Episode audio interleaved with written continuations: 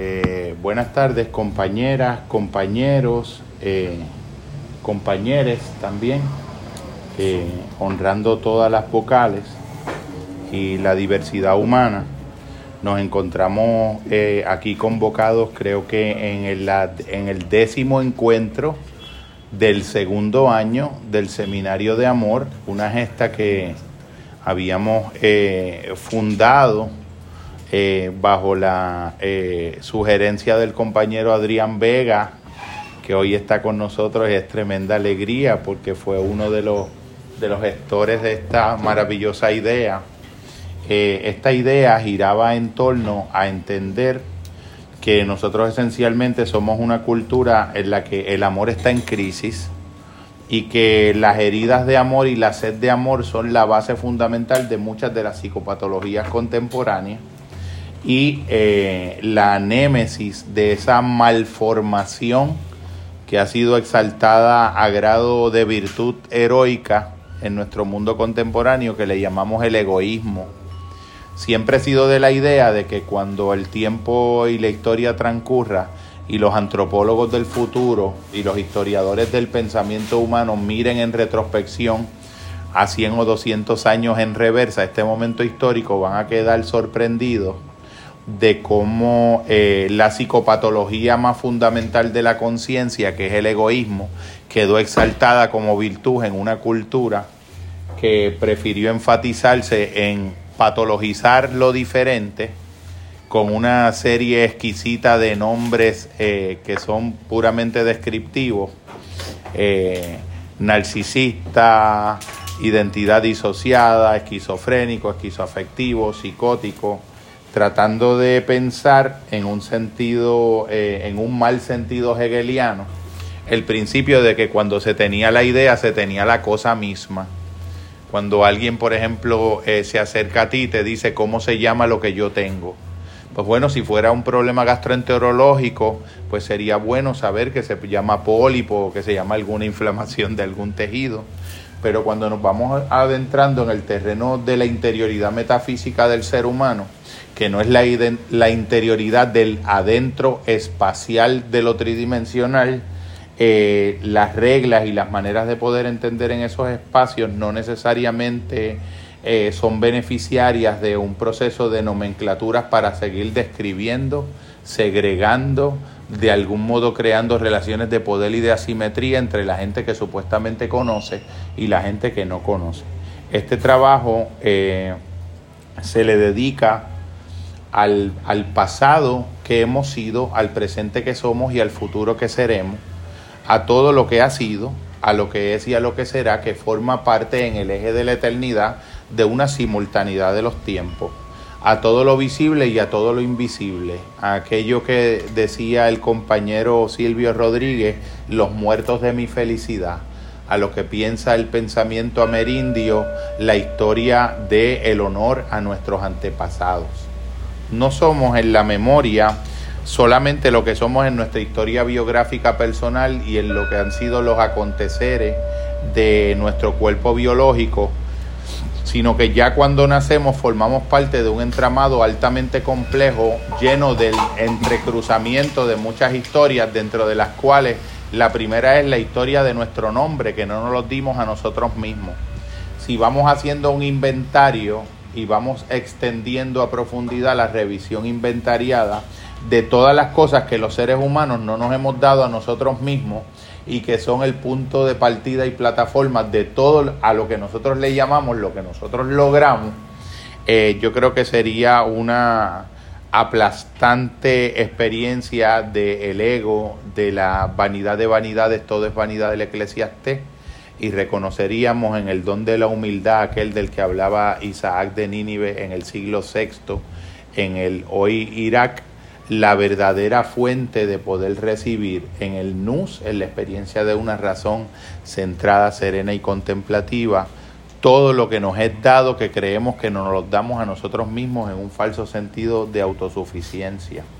Siempre también comenzamos con tres eh, planteamientos que son medulares y, eh, preceptivos en esta experiencia eh, de comunicación y conversacional porque aunque yo traiga unas notas que las voy a compartir, el silencio no deja de ser una participación dialógica y conversacional, aunque cuantitativamente parezca que yo hablo un poco más por la naturaleza de la presentación del tema, el silencio desde un estado de apertura dialógica es un interlocutor legítimo y es parte inherente de una experiencia de, del, del diálogo.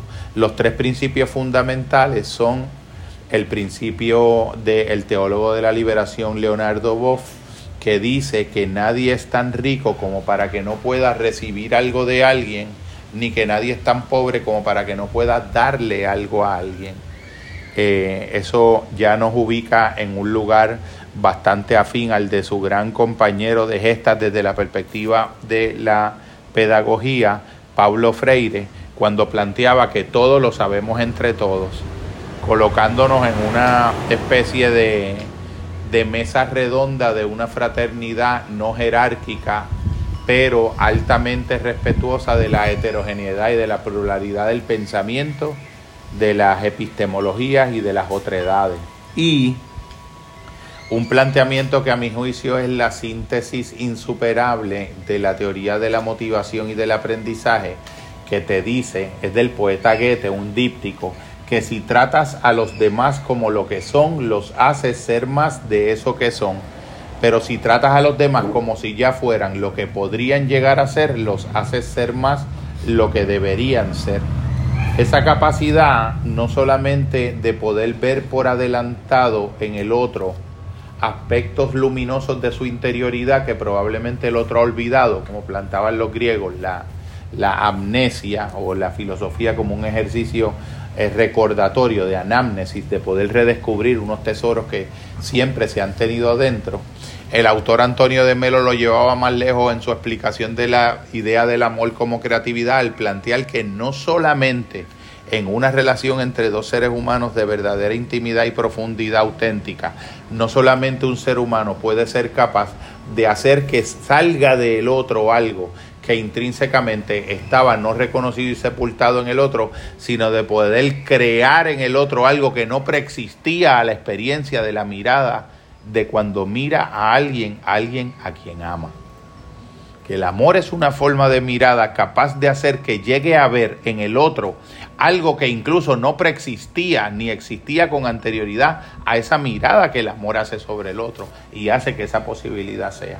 Para mí, dentro de la, del campo de los grupos de recuperación, de los grupos de recuperación de 12 pasos, de las sanaciones de las dependencias afectivas que nos dejan esas heridas cuando salimos tan maltrechos en que es lo más irónico del mundo, que sea precisamente en nuestro intento de amar donde salgamos más lastimados en la vida cuando debiera ser la experiencia del encuentro con los niveles de plenitud más altos de nosotros mismos. Todos estos logros de este proyecto filosófico comunitario que entiende, al igual que lo entendió en su momento en los años 70, Leonardo Leo Felice Buscaglia, que el amor era un tema urgente e impostergable en nuestra cultura y cuando él se había, por dar un poco de contexto, se había egresado de la Universidad de Santa Cruz, California, con un doctorado en pedagogía y tomó la decisión y planteó que quería ofrecerle a la universidad alguna clase de amor, todo fue una burla hacia él. Incluso compañeros docentes le decían, mira, tú acabas de realizar un doctorado, tú estás construyendo tu prestigio profesional, no pongas en riesgo este prestigio profesional que vas a hacer y tú eres talentosísimo escogiendo temas tan poco científicos y tan poco valiosos como el del amor como tema central de tu inquirir. Y él, sabiendo que esa era la respuesta de la búsqueda de problematizar, reflexionar y conversar y crear aventuras de descubrimiento en la experiencia de amor, porque eran clases de conversación, de hecho se llamaba clases de, clases de amor o amor 101 rebasó todas las burlas, todos los pronósticos ominosos de lo que iba a ser el destino de él como académico y aquel pequeño anfiteatro inicial de los primeros semestres se transformó en un encuentro en el teatro más grande de toda la universidad y eventualmente antes de cinco años en un conferencista internacional que nunca volvió a hablar de otra cosa que no fuera el amor como una fuente fundamental de transformación. El amor no el de San Valentín, el amor no el necesariamente eh, erótico del que hablaban los griegos en una de las vertientes de la definición de amor. El amor tampoco en un sentido estrictamente paulino necesariamente de la carta a los Corintios donde se explica, sino un amor que pudiera ser integrador de todas esas vertientes y de todas esas variantes como una fuente de una fuerza capaz de convertir a uno en alguien que puede hacerse y constituirse como persona en la experiencia con el otro. El autor al que hoy le rendimos homenaje, porque a lo largo de los dos años, pues hemos ido escogiendo autores que entendemos que permiten aportar piezas en el entramado de un rico rompecabezas algo que en el mundo eh, esotérico o en el mundo de la literatura borgiana sería como el alef, la piedra aléfica donde todos los mundos convergen, pues el amor es como esa piedra aléfica donde todo converge y hemos ido seleccionando cuidadosamente diferentes autores que tienen que ser redescubiertos y que tienen que ser honrados como antepasados venerables en este camino de hacer del amor y de la experiencia del amor auténtico el centro de nuestras vidas. Este autor al que le vamos a rendir un homenaje hoy que no es eh, estrictamente académico o estrictamente erudito o erudicial, porque no soy un conocedor en un rango erudicial del autor, soy un enamorado del autor. Eh, como decía Borges con respecto a la literatura, pues hay especialistas de la literatura y, eh, y habemos enamorados de la literatura. Hay gente que estudian las cosas desde un contexto donde la historiografía le permite estudiar los movimientos de las cosas y los estructuralismos de las cosas. Y hay gente que se acercan a la lectura de un poema desde la manera en que lo conmovió en la caja de resonancia de su ser interno y lo que le dijo de lo eterno de las verdades humanas.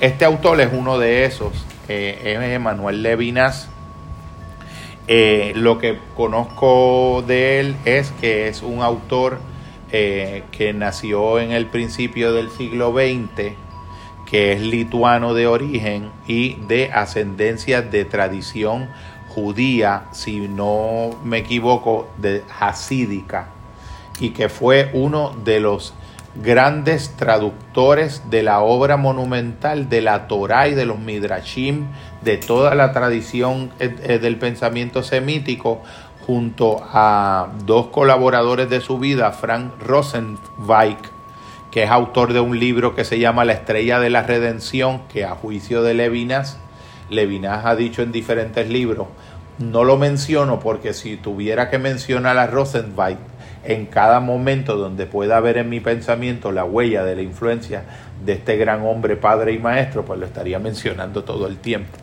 porque fueron grandes colaboradores y también eh, de Martin Buber, con una diferencia esencial con Buber que la vamos a mencionar en algún otro momento. Este autor, eh, yo tengo muchas páginas aquí para leer innumerables cosas, pero tal vez me vaya en una vía más de síntesis y hasta haga con los papeles lo que a veces se hace con el PowerPoint que uno dice pues es que el, PowerPoint no si yo no si yo no tengo si yo camino bien con mis pies no necesito las muletas del PowerPoint es lo que ha significado para, para, para mi corazón es, es, parte de lo que yo quiero introducir en esto eh, yo veo unas analogías en Emanuel Levinas con cosas que yo eh, fui intuyendo a lo largo de mi camino de vida desde la temprana juventud. Recuerdo un primer momento donde un gran amigo en aquellos tiempos universitarios y con discípulos del curso con, de psicología con Antonio Díaz Rollo, eh, Revio Díaz, Revio, era un gran amigo que tocaba guitarra de San Sebastián, una persona quien siempre aprecié y aprecio mucho teníamos muchas discusiones, compartíamos la lectura de César Vallejo, eh, compartíamos la lectura de la crítica de la razón pura de Kant y recuerdo que en una conversación yo le pregunté, oye Revio, yo siempre me he quedado con la siguiente duda, ¿qué es más difícil? leer y entender el libro más complejo de la historia de la filosofía de Occidente o amar al prójimo como a ti mismo. En aquel caso, yo entendía en aquel momento, tal vez ahora pudiera sugerir otras opciones, que uno de los libros más difíciles de comprender en la historia del pensamiento filosófico de Occidente era la crítica de la razón pura de Kant, eh, por la verbosidad y el barroquismo del desarrollo de, de las líneas argumentales y le decía, pues bueno, ¿qué es más difícil? ¿Amar al prójimo como a ti mismo o entender la crítica a la razón pura de Kant? Y él me decía que lo que pasa es que eh, entender la crítica de la razón pura de Kant era más infrecuente. Y yo le decía, esa es la diferencia entre tu posición y la mía. Para mí, amar al prójimo como a ti mismo rebasa todas las complejidades más grandes de lo humano y es algo más sublime y más complejo que entender el más complejo de los artificios o de los argumentos filosóficos. Ahora diría entender la ética de Spinoza o el pensamiento de Leibniz. Este eh, autor, Emanuel Levinas, casi ahora cuando yo digo amar al prójimo como a ti mismo o entender la crítica de la razón pura, era casi como si estuviera contrapesando en una platea en aquella de, las, de las que representaban el juicio final en el libro eh, egipcio de los muertos, que medían la masa del alma con, contrastada con una pluma de ave, entender dentro de todo ese eh, desarrollo, si al final del camino lo que funda lo más esencial de lo humano es la bondad o es la verdad los griegos siempre trabajaron con un elemento eh, bastante integrado de esa, de esa manifestación triádica o trinitaria que pudiéramos llamarle la belleza, la verdad y la bondad, que después se fue refractando a lo largo de la historia en campos y en especializaciones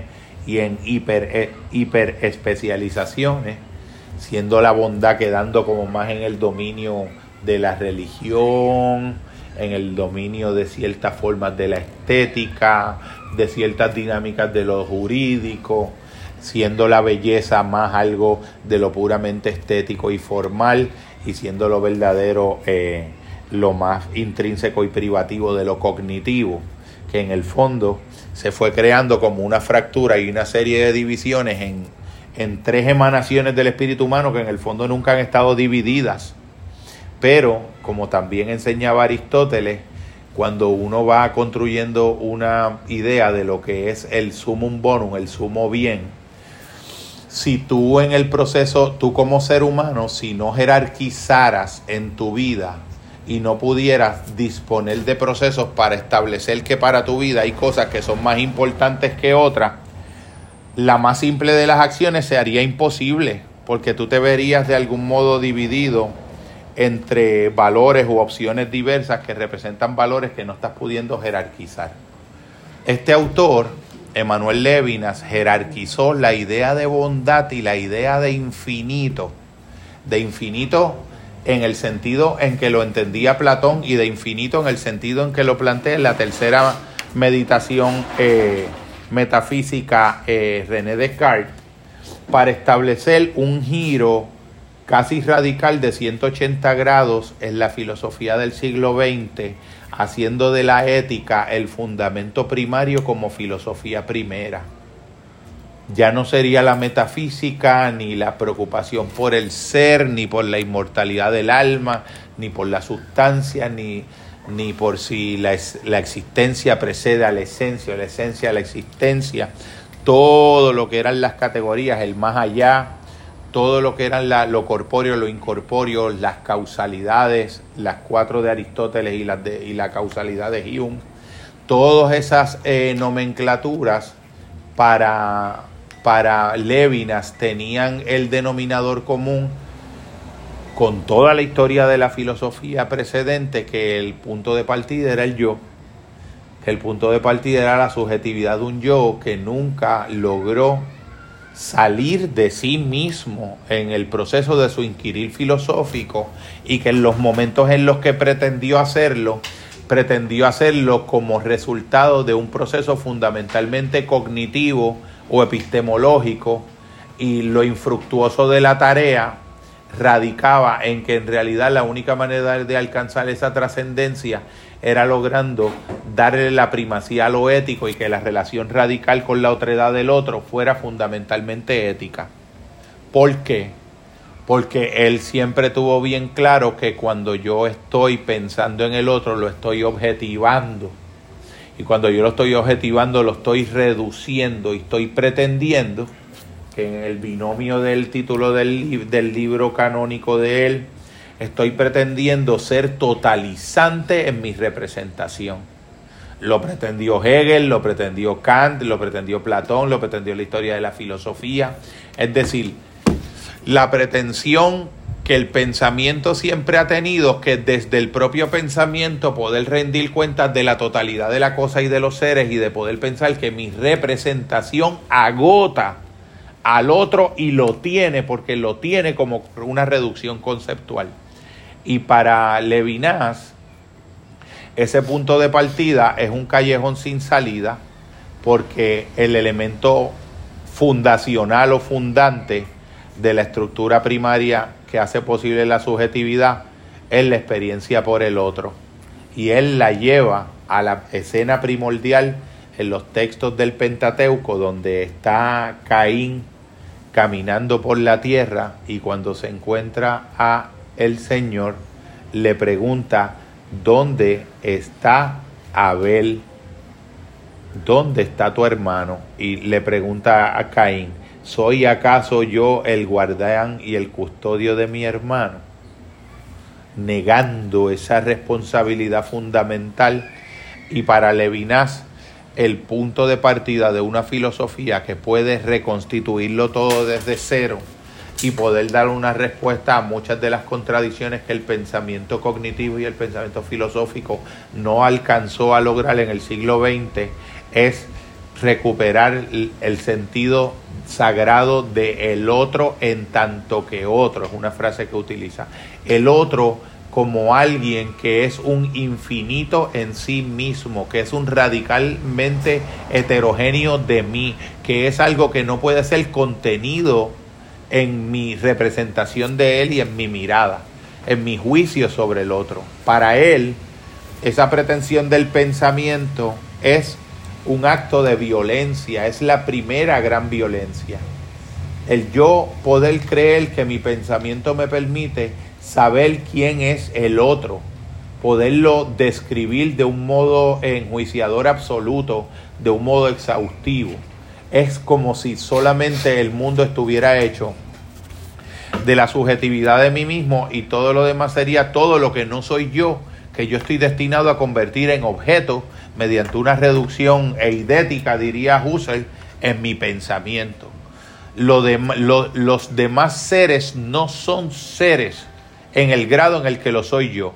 Yo soy el ser que hace de los demás objetos y representaciones y cosas de mi pensamiento, de las que yo tengo experiencia fenomenológica, que puedo inferir que existen solamente a partir de tener la certeza primero de mí por sobre todo lo demás. Para él, esa, eso que él le llama totalidad, como el pensamiento cuando no hace de la ética el fundamento primario del inquirir del pensamiento, va a tender siempre a querer, y ya esto tenía unos antecedentes en Kierkegaard tremendo, por eso yo veo una continuidad Kierkegaard-Levinas. Cada vez que hay un intento del pensamiento de sistematizar la realidad, el pensamiento está caricaturizando, distorsionando, destruyendo, lastimando lo más inherentemente sagrado de todo lo real y de todo otro, que es la singularidad infinitamente irreductible del otro, la radical heterogeneidad del otro. El otro no es fundamentalmente el objeto para yo conocerlo, sino un sujeto sagrado ante el que yo tengo que rendir cuenta. Y que cuando yo estoy frente al rostro del otro, esa presencia de ese rostro es un emplazamiento a mi ser para hacerme responsable y responsivo y dar cuenta sobre ese otro. dar una respuesta radicalmente contraria, antinómica a la que dio Caín en ese origen, cuando presuntuosamente se deshacía de la responsabilidad, asumiendo como un valor primario la libertad. Para Levinas también, en ese sentido, el verdadero fundamento de la esencia de los subjetivos no es la libertad, es la responsabilidad. La esencia de la libertad es la responsabilidad. En eso es un autor que es muy prolijo porque tú te vas dando cuenta de cómo la trampa de la subjetividad es que la subjetividad piensa que sus mejores posibilidades de desarrollo estriban en el voluntarismo de un poder de la autoafirmación de su propio albedrío a toda costa, a todo precio, siendo el precio por excelencia la reducción instrumental y utilitaria del otro a medio para un fin de mí mismo. Lo vemos en las universidades, lo vemos en las relaciones de pareja, lo vemos en la práctica de la amistad, lo vemos en las transacciones. Todo es una racionalidad racionalizante. Todo es una reducción a un cálculo de costo-beneficio en función del yo, en función de la imagen del propio ego. Lo que hace Levinas es que de alguna manera vuelca esa iniciativa. Eso no se da en el vacío, se da en un pensador de, de los márgenes del pensamiento alemán, que fue el mejor discípulo de Husserl y el mejor discípulo de Heidegger, y que tuvo que ver con sus propios ojos la manera en que Heidegger se desentendió de la solidaridad humana, que le costó la vida a todos sus familiares, con excepción de una de su esposa y de su hija, que fueron salvadas porque arriesgando la vida de todo un monasterio, los monjes paules las cogieron y le, las escondieron la suficiente cantidad de tiempo en lo que se creaban los salvoconductos que le permitieron la ciudadanía francesa a la que, a, la que llega a Francia eh, Levinas e introduce todo el pensamiento alemán de Husserl, todo el pensamiento de Heidegger, pero con este giro de que esa preocupación por el ser se había pasado por alto la experiencia encarnada y encarnante de el otro, de que el ser era inconcebible sin, sin verlo como el ser en el otro.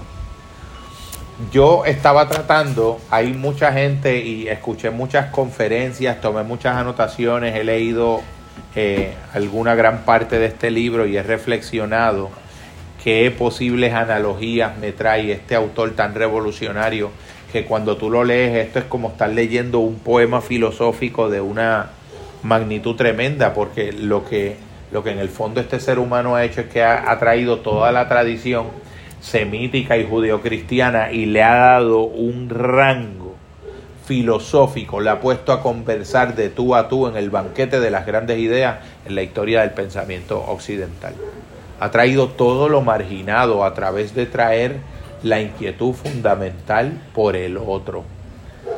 El otro como alguien que no es para conocerlo fundamentalmente o para reducirlo como un objeto de mi pensamiento, como una imagen que mi mente se representa, que lo que acaba produciendo es que yo cosifico al otro y que nunca me estoy relacionando con el otro, sino que me estoy relacionando conmigo mismo a través del otro y a través de mi sistema de representaciones.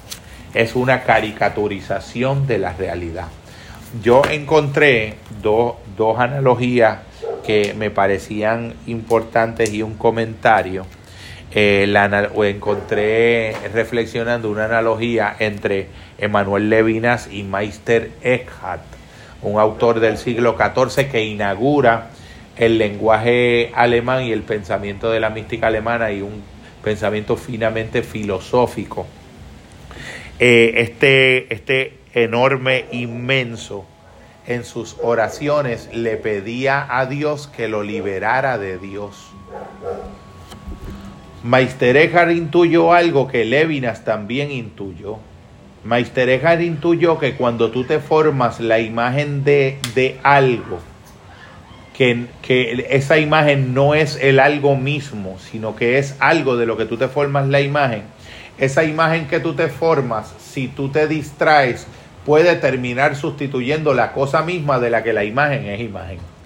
Despojando la fuente de la imagen, que en este caso es el otro, y ese gran otro, esa gran otredad, en el caso de Meister era Dios, todas las ideas que yo me haga de ti te van a falsificar, te van a distorsionar, van a destruir la posibilidad de yo tener una experiencia donde seas tú el que me digas quién tú eres y no yo quien te diga a ti quién tú eres de acuerdo a mi representación de ti. Y creo que esa analogía, lo que Meister Eckhart hace con respecto al cuidado que tiene que tener el ser humano, cada vez que hace ídolos de las imágenes que se hace, de lo que lo trasciende en el entendimiento, Levinas lo hizo con la ética a través de no hacerse un ídolo o una imagen o una conceptuación reducida del otro ser humano y de su infinitud irreductible a través de tratarlo fundamentalmente como algo sagrado y como algo ante lo que la única manera de vínculo posible es ética y no epistemológica. También yo pensaba, y era una reacción que yo tenía cuando eh, los diferentes autores que he escuchado, comentaristas especializados sobre el tema de Levinas, que es un autor eh, supuestamente tan complejo y supuestamente tan eh, tan difícil, tan denso, tan impenetrable. Y yo no he tenido esa experiencia en mi lectura de él. Y me ha ayudado, obviamente lo leo como un gran poema sobrecogedor que me está, me está enriqueciendo mi experiencia de la verdad a través de la belleza y de la bondad, no a través del pensamiento cognitivo racional. Es una metanoia diferente la lectura de este tipo de filosofía me traía la analogía cuando Antonio de Melo decía que la verdad que él descubrió 25 años después de su ordenamiento jesuita, que la descubrió viendo un hombre eh, acompañándolo en sus últimos seis meses de vida, que moría de sida en el año 80, que eso era terrible porque moría moría varias muertes, morías la muerte del cuerpo y morías la muerte de la ignorancia, del prejuicio, de la demonización, del efecto nefasto que la religión ejercía sobre, esta, eh, sobre estos eh, seres dolientes.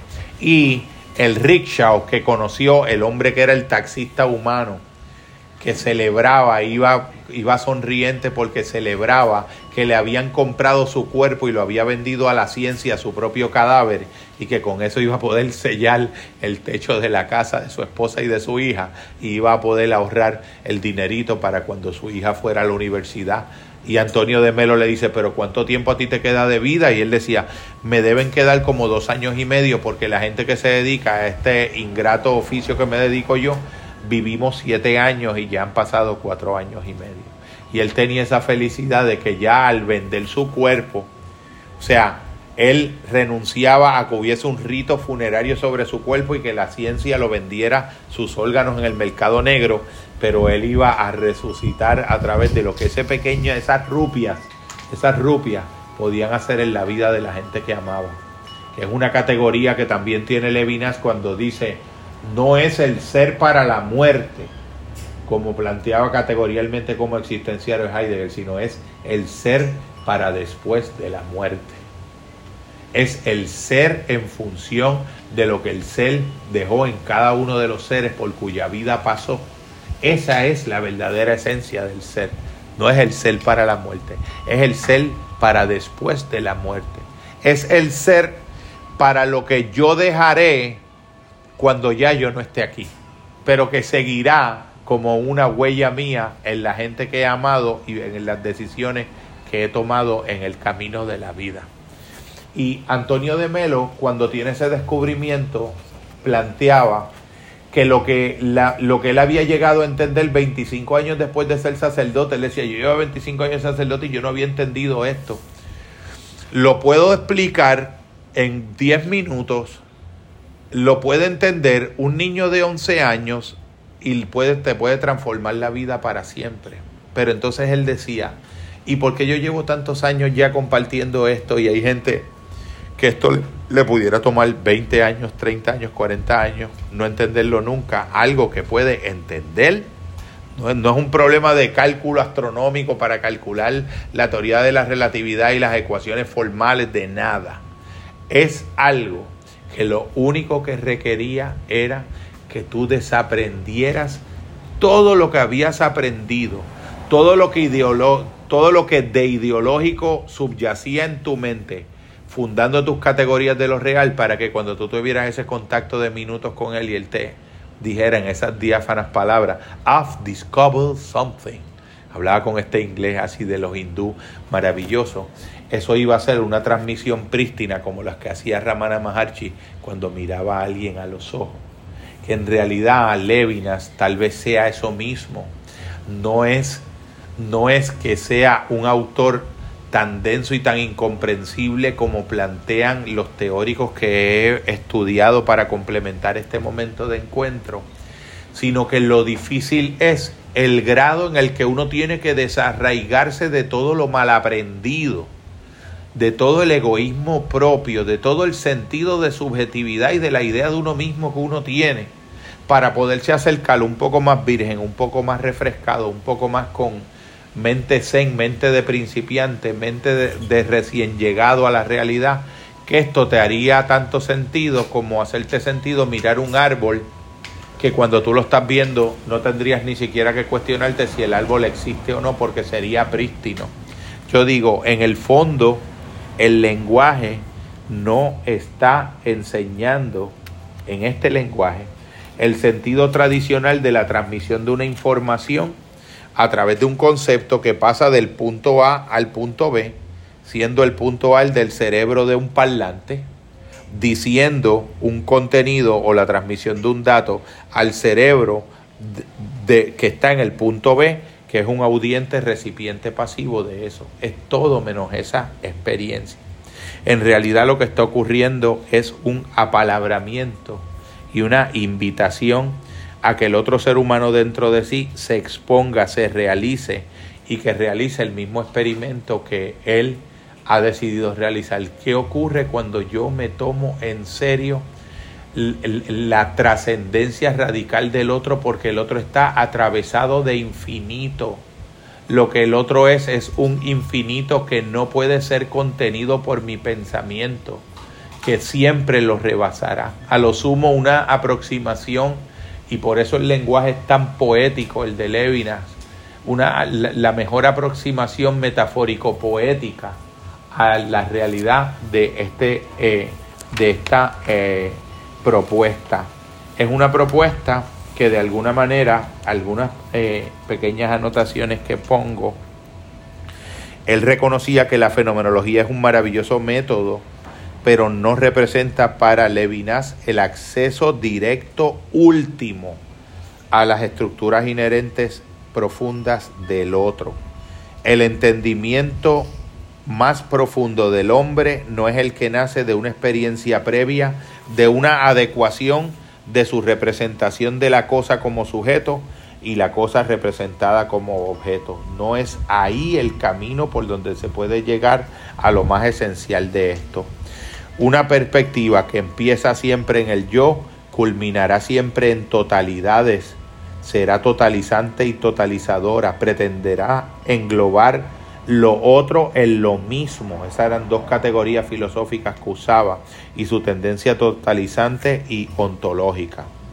La ética sería una ciencia capaz de orientarnos en el universo de lo que es lo radicalmente otro, de lo que es inabarcable por la mirada de nuestro pensamiento, de lo que no puede ser contenido y aprendido por una sistematización de nuestro pensamiento, pero a lo que podemos dar una respuesta radical ética de cuidado de el otro, de cuidado del hermano. Él le llamaba maternaje.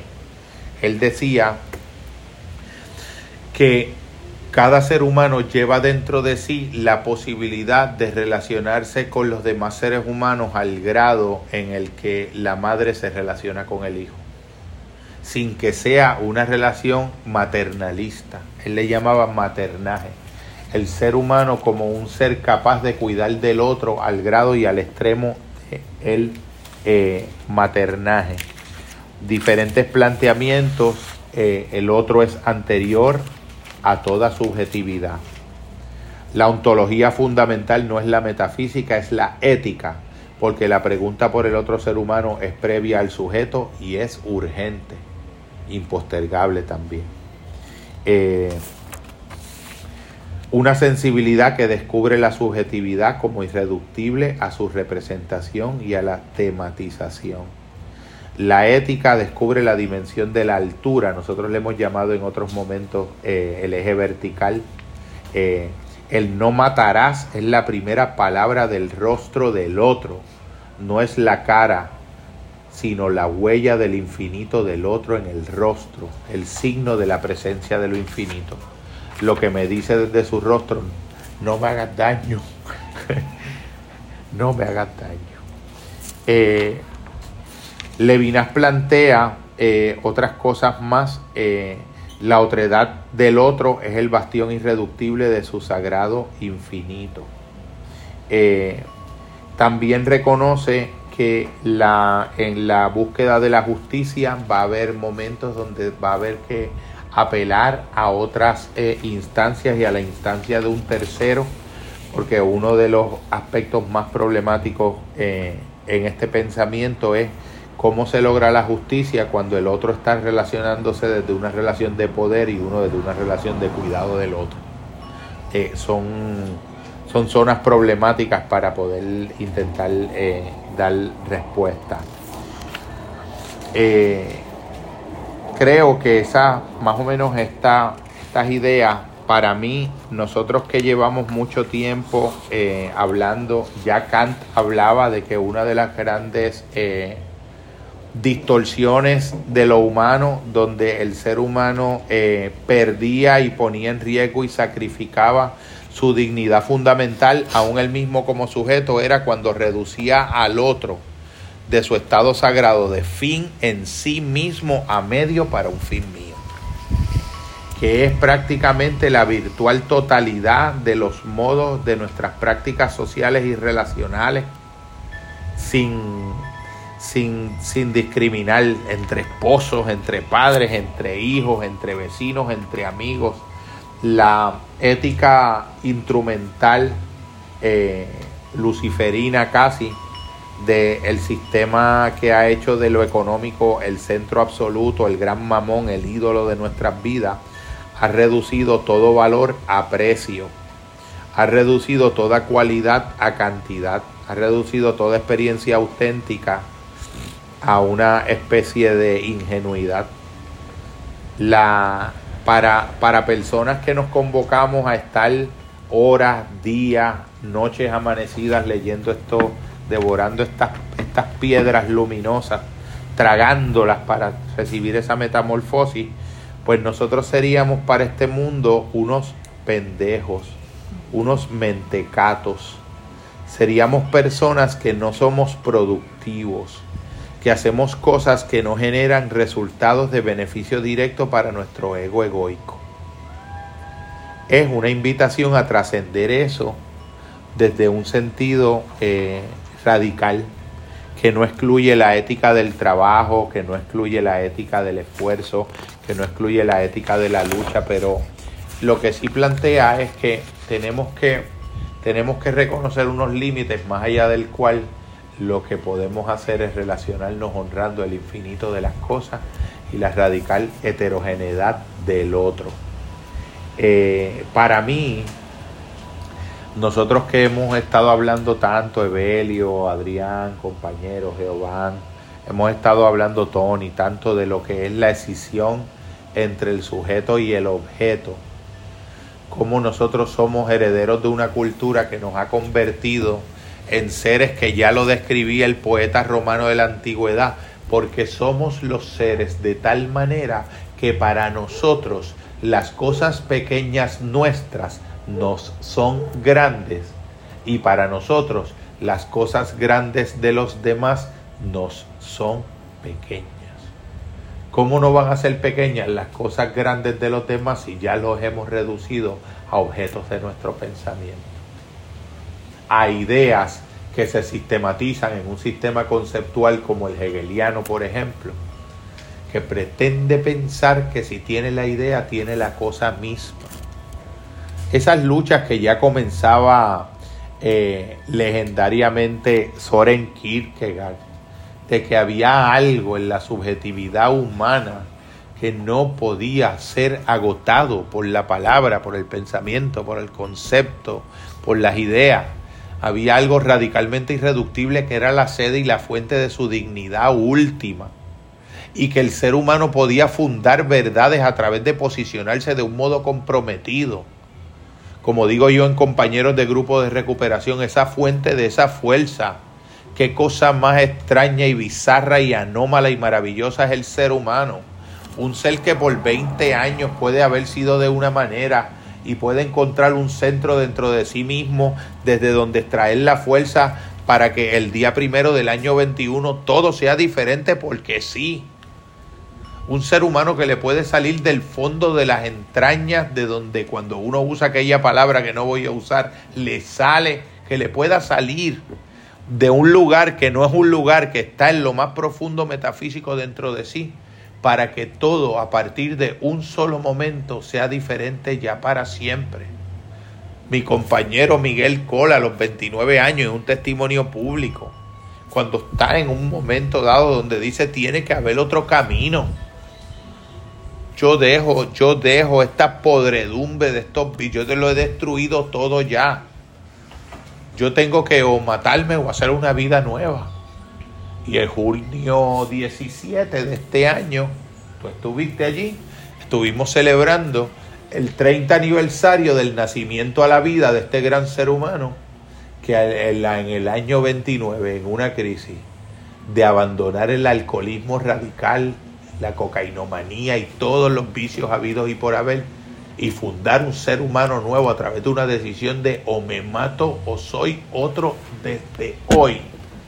Y esa decisión la perseveró por 30 años y nos reunimos todos sus amigos a celebrar el renacimiento a la vida de los 30 años de ese ser humano. Estas Honduras de las que habla Levinas, ese centro más al centro de uno mismo que uno al centro de su propio yo, del que hablaba San Agustín de en las confesiones, un centro que es la fuente de una fuerza que puede darse nuevos inicios, donde todo puede volver a empezar y a ser radicalmente nuevo. Pero ese centro pasa por el de ser el guardián, el cuidador de mi hermano. La medida del valor de mi vida va a ser la historia de cómo cuidé y fui el guardián de esa otredad, de ese otro. No para conocerlo, no para hacerle un ratón de laboratorio en mi mente, no para objetivarlo, no para cosificarlo, no para instrumentalizarlo, no para convertirlo en el engranaje de un sistema productivo o institucional académico, no para usarlo, no por beneficio, porque incluso la opción por la bondad es una opción que puede incluso serte desventajosa. Pero como decían los hermanos estoicos, el nivel más alto de la conciencia es cuando se descubre que la virtud es su propia recompensa y el vicio es su propio castigo. Yo no soy virtuoso para un premio, yo no soy virtuoso para que necesariamente la vida tenga que hacer que las cosas siempre salgan como yo quiero. Yo quiero tener una opción por la bondad, por el, lo que la filosofía le llama el en sí mismo, porque ser bueno es bueno porque ser bueno con el otro es bueno incluso aunque el otro no lo sea conmigo, que es la diferencia entre Bubel, porque con Bubel la relación entre yo y el tú tenía que ser simétrica, pero el levinaje es, casi un extremo de santidad filosófica. No importa lo que el otro haga. Yo respondo en mi conciencia porque fui el cuidador de la otredad del otro, cuidé al otro como un santuario sagrado. Nunca lo convertí en un objeto de mi pensamiento, lo honré como algo que mi mente no podía agotarlo. Y fui ético y respondí con valor. Ese es el fundamento de este nuevo giro de la filosofía que puso por primera vez, después de siete años, de, siete siglos de mundo presocrático y veinte siglos de pensamiento occidental, por primera vez el otro y no el sujeto acaba siendo el gran protagonista del comienzo de cualquier fundación de una forma, de una antropología, de una forma nueva y diferente de ser humano. Esto es igualado por Kierkegaard en el siglo anterior con su defensa de la subjetividad y con entender que con todo lo deslumbrante que era Hegel, había algo peligroso en esa reducción porque el ser humano quedaba despojada de su más definitiva mismidad. Y en un sentido diferente, por el compañero Carlos Marx, que fue el primero en que en 27 siglos se preguntó por qué en el mundo hay pobres.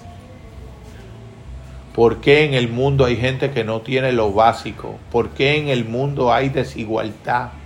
Esas son categorías de la naturaleza con las que hay que aprender a convivir y aceptarlas, como si el darwinismo social naciera de, de la naturaleza propia de las especies y no fuera una construcción ideológica que acaba siendo normativizada y naturalizada. Y decidió por primera vez en el siglo XIX pensar algo tan obvio que nadie había querido pensar. ¿Por qué hay alguien que vive paupérrimo? ¿Por qué hay alguien que vive despojado de lo más elemental de la dignidad de lo humano?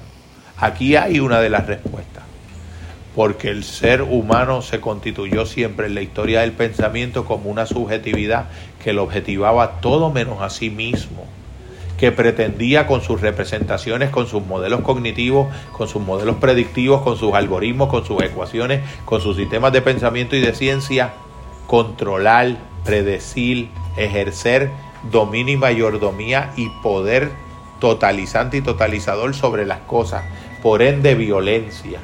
El pensamiento de la subjetividad de algún modo autorreferenciado es un pensamiento de guerra, es un pensamiento de violencia, porque lo primero que hace al interior de sí mismo es que despoja al otro de su verdadera constitución irreductible.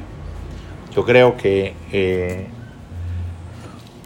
ha sido como un desahogo. Yo este autor eh, me he ido enamorando de él. Eh, es mi segunda gran pasión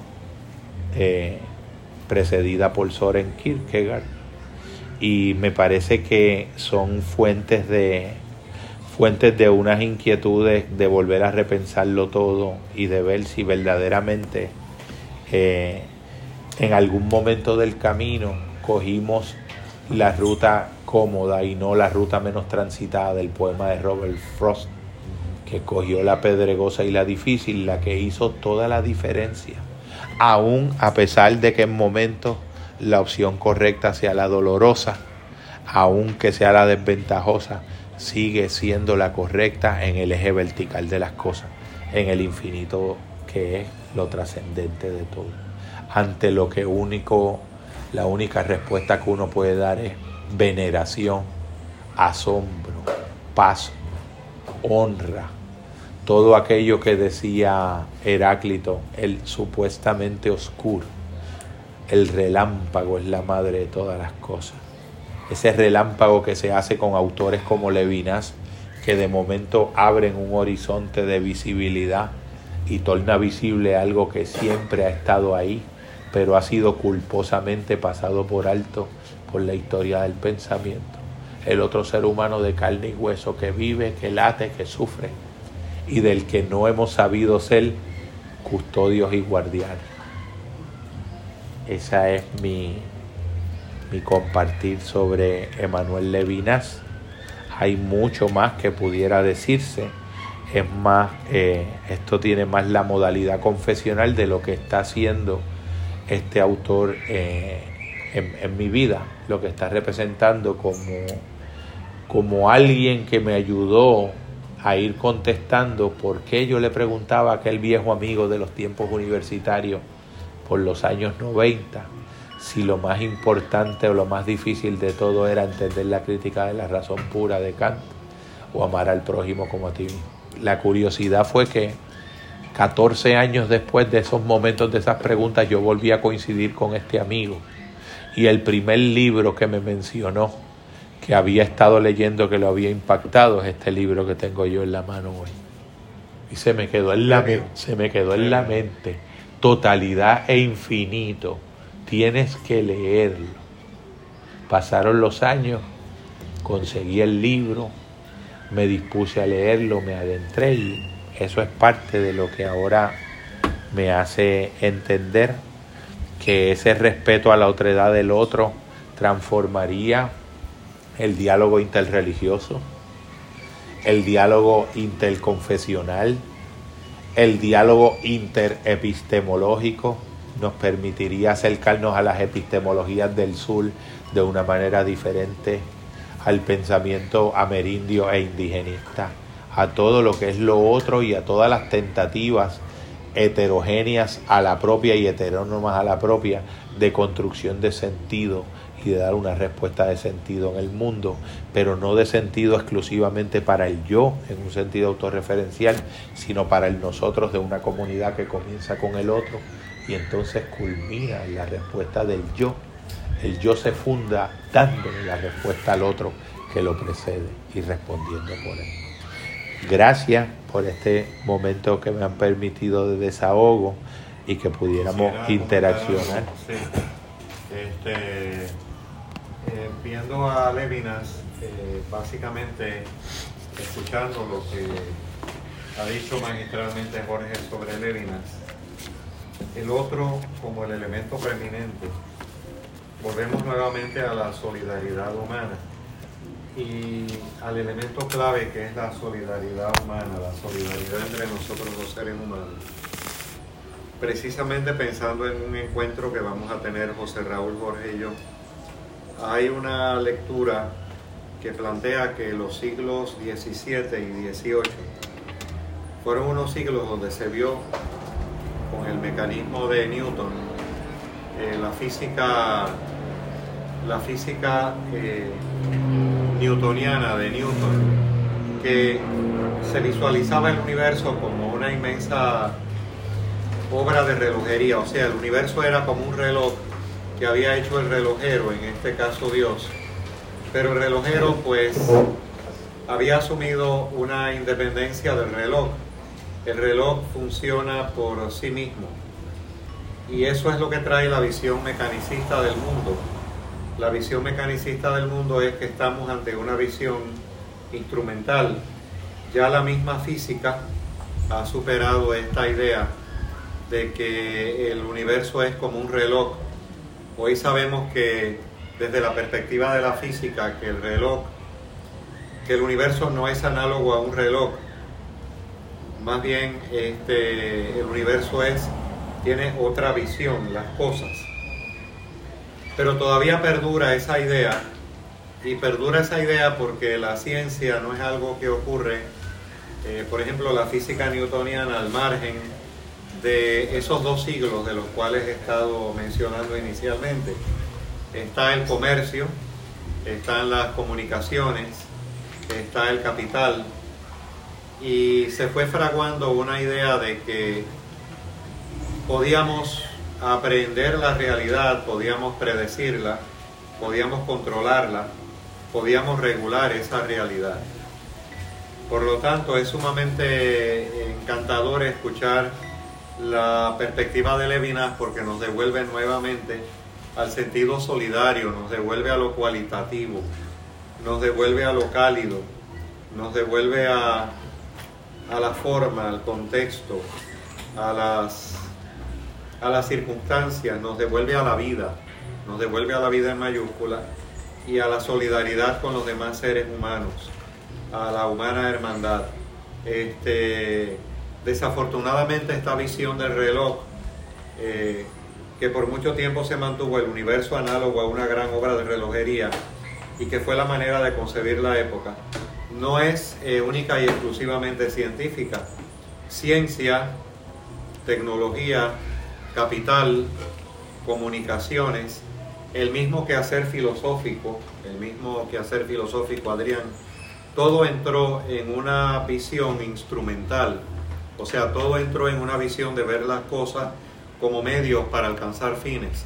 Y hemos llegado a esa exacerbación vigente en la que vivimos hoy en día, donde todos son medios para llegar a fines, y cuando se llega al fin, el fin es otro medio para llegar a otro fin pero nunca estamos eh, nuevamente en el terruño, en volver a casa, ¿no? En lenguaje de Heidegger, Por lo tanto, es muy esperanzador ver situada la misma noción de libertad, porque la misma noción de libertad se ancla filosóficamente en esos siglos XVII y XVIII en el sujeto humano, el sujeto humano.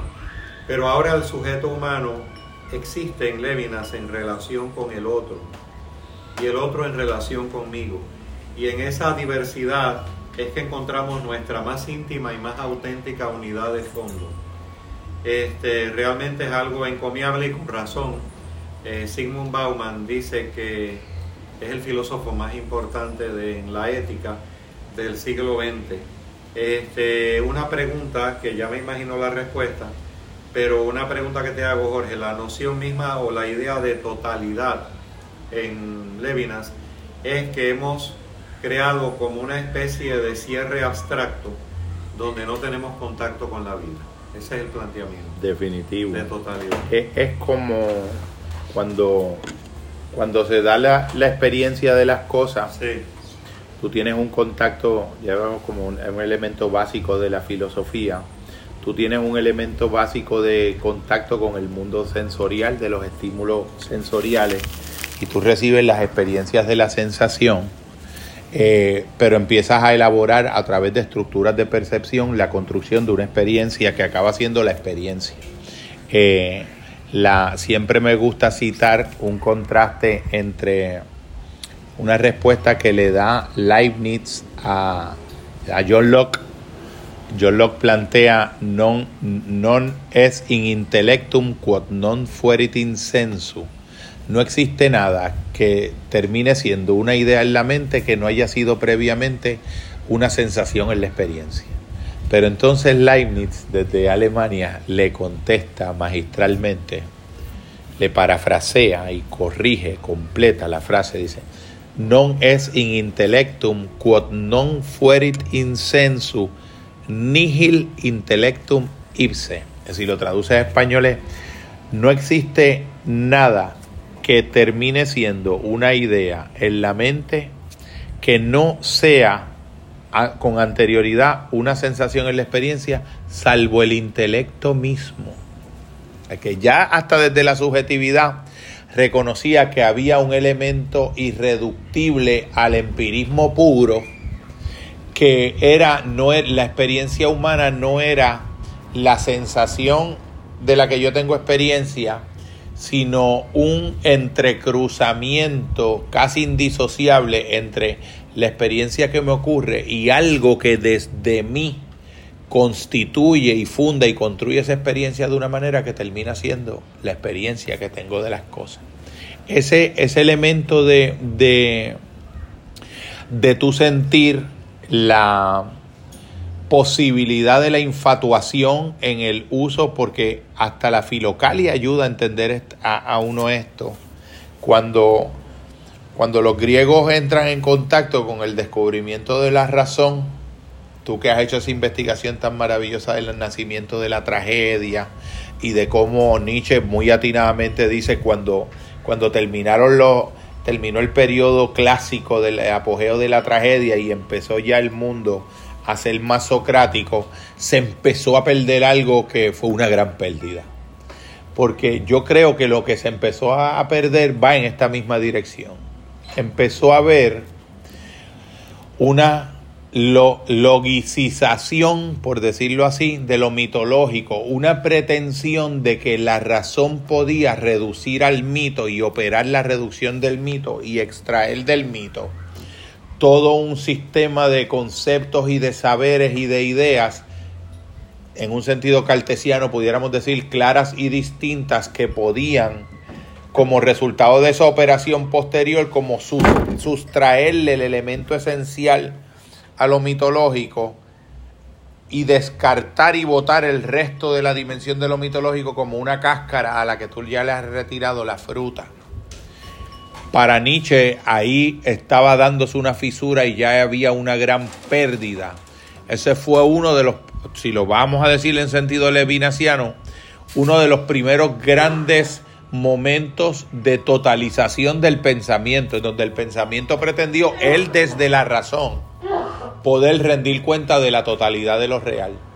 Desde la razón, prescindiendo del mito de la sensibilidad, de la metáfora, de la poesía, de los ritos, de la religión, de los cánticos, de la celebración, del baile, de la escultura, de las conversaciones gratuitas de la vida humana, de la creación de la conversación efervescente misma, del encuentro de los diálogos, de las prácticas contemplativas.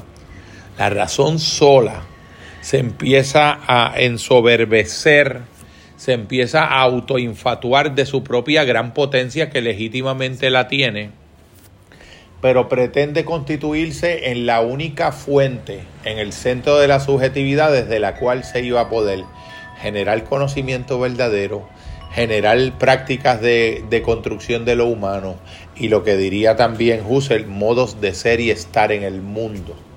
Cuando se hacen desde ahí, se pierden muchos otros elementos y muchas otras potencias del alma que de algún modo son las que tienen la posibilidad de mostrarle y de corregir los errores de discernimiento de la propia racionalidad que ya, ya ahí entra uno en el mundo estoico y ve el elemento de lo que pasa cuando una voluntad autónoma empieza a ejercer desde un estado de mala fe el secuestro de la razón en función de la racionalización. Y ya la razón deja de, de es despojada de su aspiración más noble, que sea una de las herramientas por excelencia, pero no la única, ni puede serlo exclusivamente de la búsqueda de la verdad, para ser entonces la fuente de las racionalizaciones del propio sujeto autoenclaustrado en la presunción de su propia verdad separada.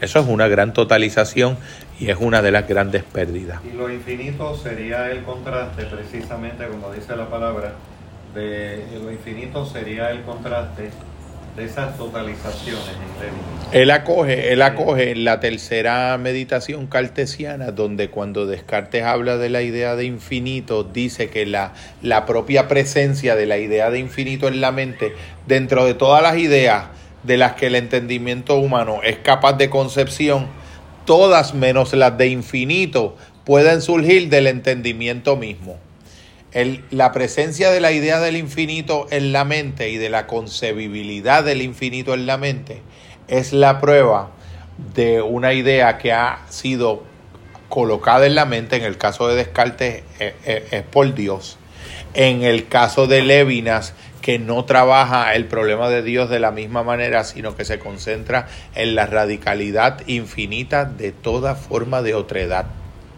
Y lo deja como en una especie de, de espacio de místicos, de labios sellados en ese tipo de pronunciamientos porque le parece que es suficiente espiritualidad el cuidado del otro. Que ya en el reconocimiento del infinito que vive y existe encarnado en el otro, de la plenitud del ser en el otro, ya está presente la experiencia de los sagrados.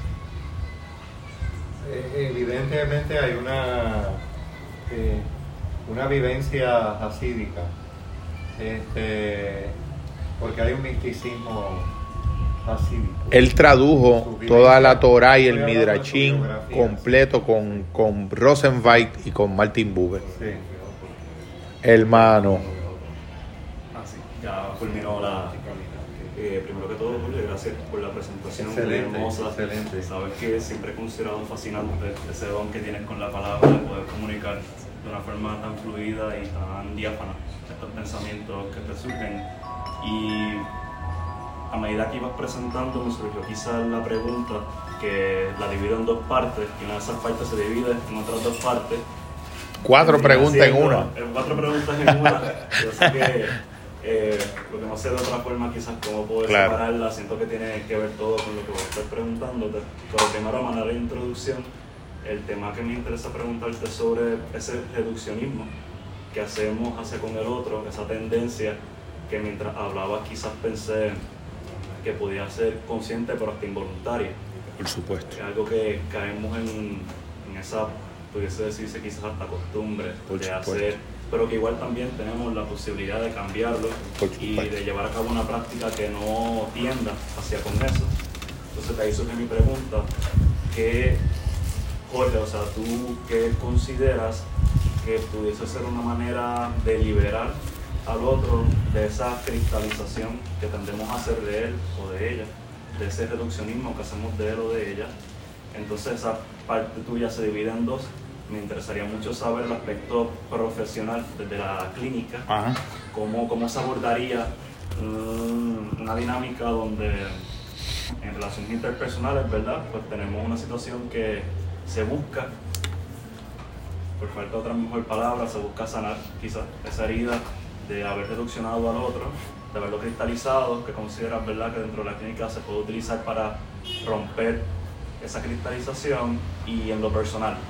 Personalmente, como, como Jorge, eh, a través de tus lecturas, a través de tus experiencias, eh, ¿qué opinas como una buena herramienta para poder eh, dar cuenta de esa cristalización y poder romper ella y, ceder ¿no? a otra forma de cómo interpretamos y cómo nos relacionamos con el otro?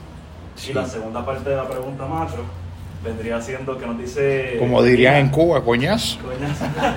que en, el caso de lo que has podido leer sobre totalidad e infinito, si algo eh, que sugiere Levinas como filósofo para dar cuenta de esa tendencia de reducir al otro y una alternativa, eh, no, quizá su, su escrito o su análisis ha sido más como dar cuenta ¿verdad? de una patología, de una enfermedad y analizarla, redactar sobre eso, pero si hay dentro quizás de esa lectura que has hecho es algún aspecto que sugiera no práctico para llevar a cabo una, una, dinámica distinta en esa relación, pues, como tú mencionas, tan especial, eh, sagrado con, con el otro.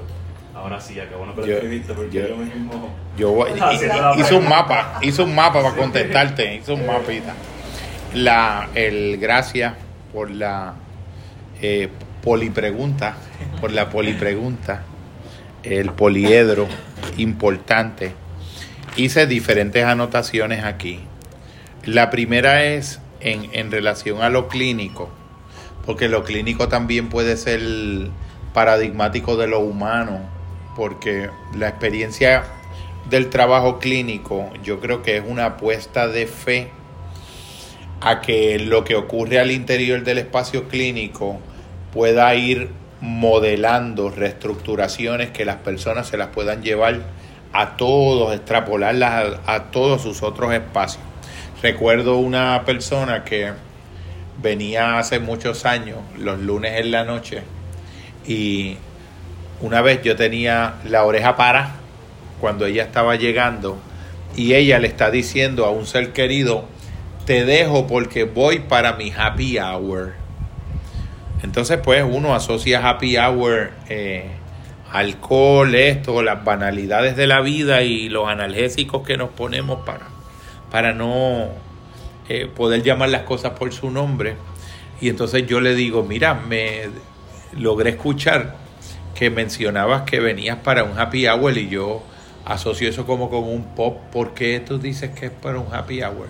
Y me dijo, Jorge, porque esta, esto se ha convertido en la única hora de toda mi semana de vida donde yo tengo la certeza de que voy a vivir una experiencia y un momento donde me voy a sentir libre de culpa y vergüenza. Yo me emocioné muchísimo y le dije, tú me has hecho un regalo que si tú me hicieras un arreglo de flores no sería algo tan grande como lo que tú me acabas de decir, eh, porque tú sabes al igual que yo que de tanto repetirse la experiencia de que los, te sea posible una hora a la semana, eventualmente sin darnos cuenta te será posible cuatro horas a la semana y un día a la semana y tres días a la semana y la semana entera y eventualmente en ese momento ya tú no vas a poder hacer una distinción entre lo que es posible al interior del espacio clínico, porque el espacio clínico es un contexto experimental, como decir un invernadero, donde tú estás ensayando con plantas como cuando la cotorra puertorriqueña estaba en extinción, se crea un espacio científico de invernadero donde se prolifera la cotorra y entonces una vez ya no es endémica, se va lanzando porque la apuesta es a que eso que ocurre en el microcosmos de la sala clínica va a, va a ser reproducido como práctica de sanación en el macrocosmos de la realidad. Eh, Paul Fulton era un psicoterapeuta de la Universidad de Harvard que vino en el año 2017 a darnos un entrenamiento en mindfulness, pero un practicante contemplativo también, y dijo algo en un retiro que hicimos de silencio que a mí me llamó mucho la atención. Me pareció algo extremadísimamente genial.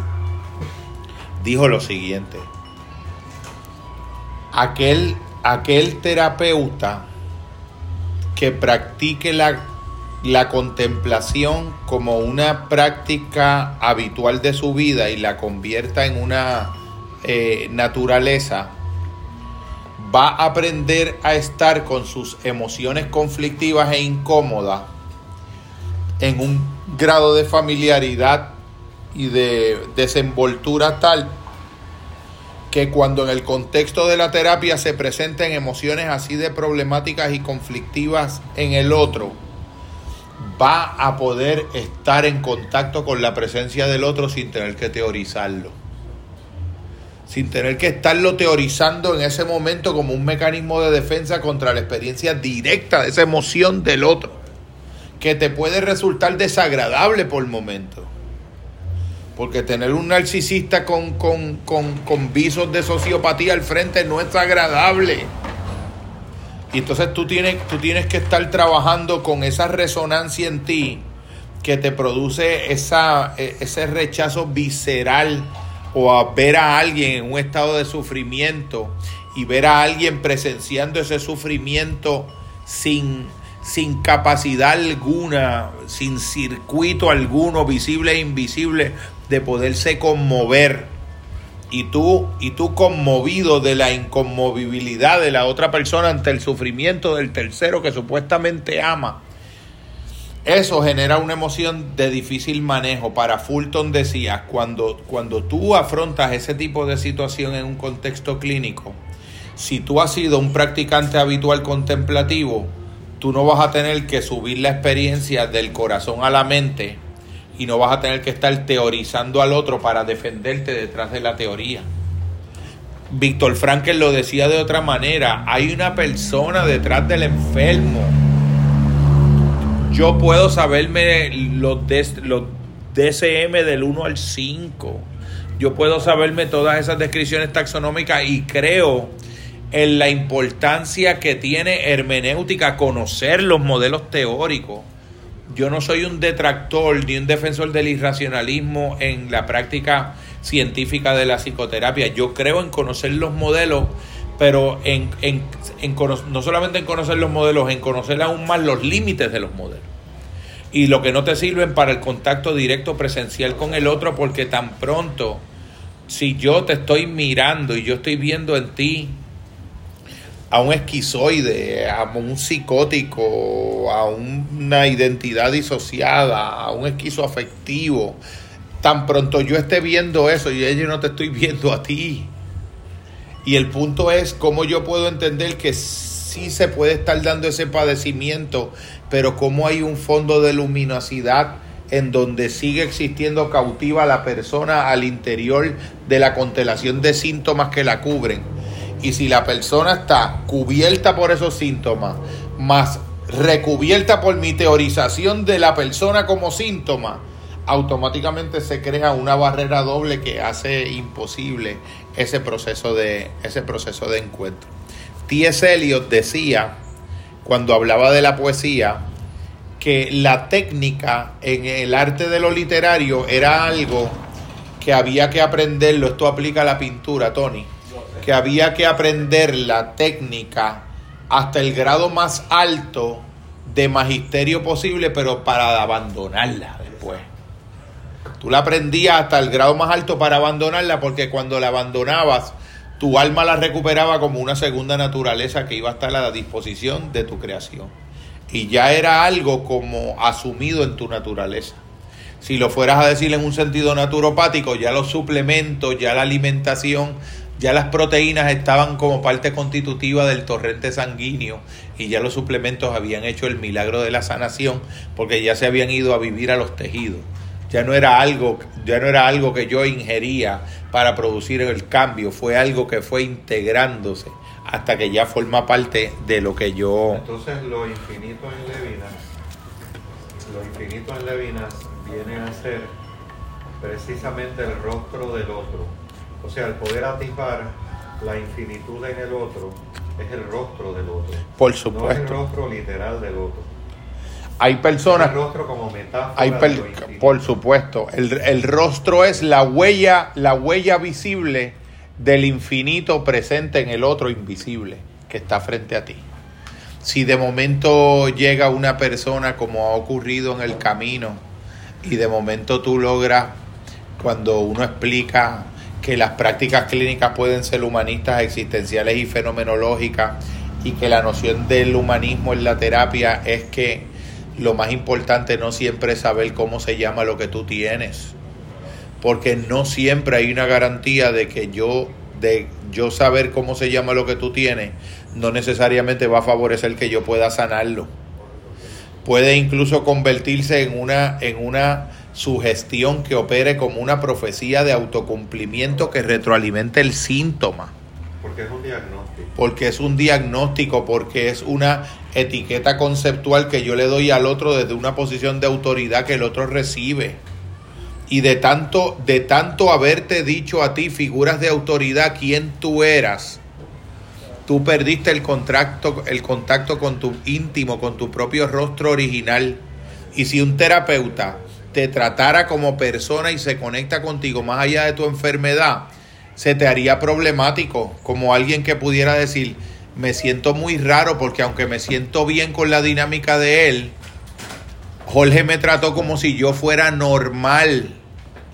O sea, ya tenía tan institucionalizado en su pensamiento el tener que ver como parte de su identidad una anomalía y una deficiencia, porque una historia tan larga de figuras de autoridad diciéndote esas categorías que sostienen y retroalimentan una idea de minusvalía, cuando por primera vez alguien se conecta con tu persona y no está viendo tus síntomas, está viendo tu persona, te puedes sentir hasta raro y va a ser un largo camino. Y tú puedes decir cosas como, me sentí demasiado bien, pero él me trató como si yo fuera normal. Hay algo anormal en que el terapeuta me haya tratado como si yo fuera normal, porque vengo de una larga historia donde he sido el anormal. ¿Cómo me puedo reconocer nuevamente como normal si todas las figuras autoritarias que me fueron formando me dijeron quién yo era y me dijeron que yo era alguien esencialmente deficiente? Porque en el fondo, y esto uno lo aprende también en la hipnosis clínica a un nivel más profundo, en el fondo la identidad es un proceso narrativo e histórico que se torna dominante y se cristaliza, como dice Adrián, pero que puede ser descongelado, descristalizado, renarrado y rehistorizado. Puede ser reconstituido. Pero entonces todos somos esquizofrénicos en un sentido porque todos tenemos voces interiores, voces externas interiorizadas que nos han dicho quiénes somos, lo que para nosotros es posible o no, o que estamos viejos para poder emprender tal sueño, o que queremos hacer esto otro, o que ya es tarde para nosotros para el cambio de aquello, o para recuperar una ilusión. Todos esos, todos esos mandatos, todas esas voces introyectadas que desde el fondo de nosotros nos dicen a nosotros quiénes somos, no son nuestras, ni siquiera son interiores, están en el interior, pero su fuente de procedencia es externa. Algo como cuando una madre te dice, eres igual a tu padre, o te lo reitera, o como le pasó a Facundo Cabral, cuando el doctor le dijo por primera vez un niño que no había ido en 11 años a ver un médico, que por desnutrición y frío había perdido demasiadas neuronas y que a lo sumo sería un mecánico, como si ser mecánico fuera algo tan sencillo. Ese doctor le estaba bien perdido. Pero la mamá de Facundo mandó al carajo al médico. Se llevó a su muchachito y le abrazó, la, le iba acariciando así en redondo la chola, como le decían ellos allá, y le dijo, no te preocupes, mijo, que con las neuronas que te quedan vamos a hacer lo más que se pueda. Y lo más que se pueda fue el embajador por la paz para la UNESCO en 187 países y el mejor cantautor y más iluminado que ha tenido todo Iberoamérica en su historia. La exterioridad para Levinas, porque la, el libro se llama Totalidad de Infinito. Ensayo sobre la exterioridad.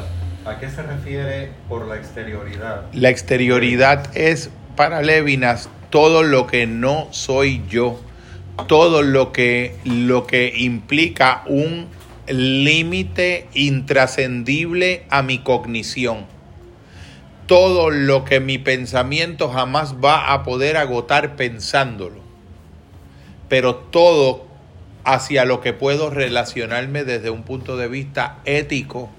Y el punto de vista ético para Levinas es casi sinónimo de reconocer el infinito irreductible en el otro no puedo ser fundamentalmente ético si no entiendo que el otro no cabe en mi pensamiento, mi pensamiento no puede contenerlo, una categoría con la que lo describo no puede estereotiparlo. Fíjate que es un pensador entonces anti-estereotipo, anti-prejuicio y antidiscrimen por excelencia, porque ¿qué es eso? Él le llamaba la reducción todo el pensamiento filosófico ha creado subjetividades que reducen lo otro a lo mismo. Todo siempre es en función de mí como punto de partida y como punto de llegada autorreferencial. En esa reducción de lo otro a lo mismo pasaría algo análogo a cuando en Piaget, si un niño por primera vez vio un perro y dijo guau guau, y los padres le enseñaron perro y el niño siguió con frenillo perro, perro, perro, perro, perro, perro, eh, y el niño hace una asociación cognitiva, el audio, la palabra perro, el perro que está viendo y la imagen que tiene en su mente. Y sigue a lo largo de los años viendo a ese perro o viendo perro pero un buen día ve un caballo, una cebra, una jirafa, un león, un gato. ¿Qué está viendo ese niño en su mente? ¿Qué está ocurriendo cuando está recibiendo una información que no puede ser contenida en, los, en el recipiente conceptual que tiene cristalizado en él, que es perro? El niño está viendo cuando ve un caballo un perro rarísimo. Y en la cebra está viendo qué perro tan raro, con qué ese cuello tan raro y esas patas tan raras. Hasta que de momento entonces vuelve el proceso. Cebra, caballo, eh, gato, león. Y cuando se dan suficientes cantidades específicas, vuelve y hace un ejercicio conceptual. Lo que es un concepto en el fondo es una especie de organizador de la diversidad, de la pluralidad infinitamente infinita de lo real en la experiencia para poderla hacer manejable a través de identificar nombres para resaltar similitudes en las cosas que son diferentes en todo lo demás menos en eso. Entonces pone cuadrúpedo. Ella tiene un rasgo que es similar en todo eso pero diferente en todo lo demás, y con ese concepto pretende tener algo. Pero ese concepto cuadrúpedo, ni siquiera el concepto perro, es el perro que del que estoy teniendo experiencia. La exterioridad es todo lo que queda fuera de lo más profundo que mi mente pueda llegar a concebir o a sistematizar conceptualmente, filosóficamente o científicamente de lo radicalmente otro uno pudiera decir aquí, eh, usando una analogía que tal vez sea precipitada, es como un nómeno. Como hay un en sí radicalmente infinito, más allá del umbral del alcance finito de mi entendimiento en el pensar de el otro. Esa es la exterioridad, lo que no soy yo. Si lo llevas a Husserl, también la exterioridad es mi propio cuerpo que lo voy descubriendo como un cuerpo orgánico, pero no como mi subjetividad es anterior a mi descubrimiento de mi cuerpo. Porque primero descubro el cuerpo del otro. Y me defino como yo, siendo mi cuerpo, como que... A partir del cuerpo. A partir del cuerpo del otro. Pero ¿En la comparación o en la subversión? ¿Cómo? En la comparación con el otro. en la comparación, en la experiencia, en el contraste. nosotros, disculpa por la interrupción, es que pasaste por una calle donde yo te estaba pidiendo pon, pero me parece tan fantástico para donde ibas que me quedé, me quedé cambiamos de destino, cambiamos de destino. Pero, pero me gustó tanto esto de identificarse porque fíjate, ahorita tocaste un, un tópico en el cual en mi ejemplo personal, ¿verdad? Como artista, aquí pues gozo de casi el sector, ¿verdad? Pues siempre se añaden gente y, y es bueno que eso pase, porque entonces estamos dándonos el lujo y la tarea de pensar cosas juntos y si todos lo sabemos entre todos, ¿verdad? Pues siempre vale la pena esto mismo, entre más veces mejor. Lamentablemente la vida a veces nos empuja en unos ritmos que no tenemos la capacidad, pero hoy nos damos este lujo a pesar de pandemias, a pesar de todo, hemos ido a, tantos sitios a, poder observar lo que otros compañeros hacen. Y a mí me gustaría circunscribirme ahora y hacer como un lazo vaquero y decir, vamos a dejar a estos alemanes un momentito al ley y vamos a hablar de Jorge.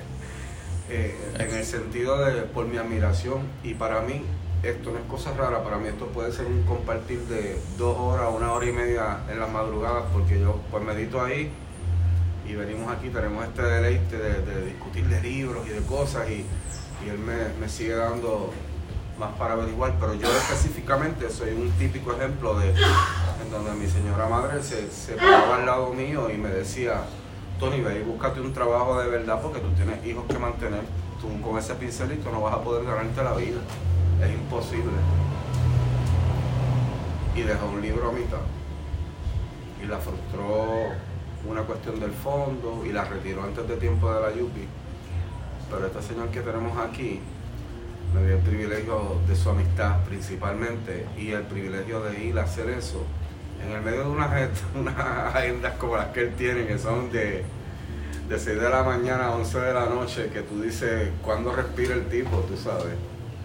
Y le ha costado en muchas formas mucho de él para poder brindar toda esta inteligencia y todo esto que es un estudio continuo peor que cualquier vicio de narcótico que existe en el mundo porque la inteligencia es algo que tú dices no, no puedo dejar de quiero más entiendes quiero más y se sentó una mañana a, a incluir dos horas de su agenda tan ajetreada en ese momento preciso para cantar canciones que apenas sabía tocar y cantar a mi mamá mientras estaba muriendo. Y allí compartimos lágrimas y, momentos especiales porque cuando te encuentras dándole el todo hasta que se acabe la oportunidad de la vida que es gratis. No vale ni un chavo la vida. No vale. Puedes dejar deudas, pero no vale. La vida no vale nada. Es una oportunidad gratuita y tú ves lo grande que se convierte en 15 minutos en la elaboración de la vida hasta su último periodo, tú te das cuenta que cuando tú te deshaces un poquito de ti y pones en otro canasta, crecen cosas grandes. Y es que tenemos que apostar a la oportunidad hasta el último respiro.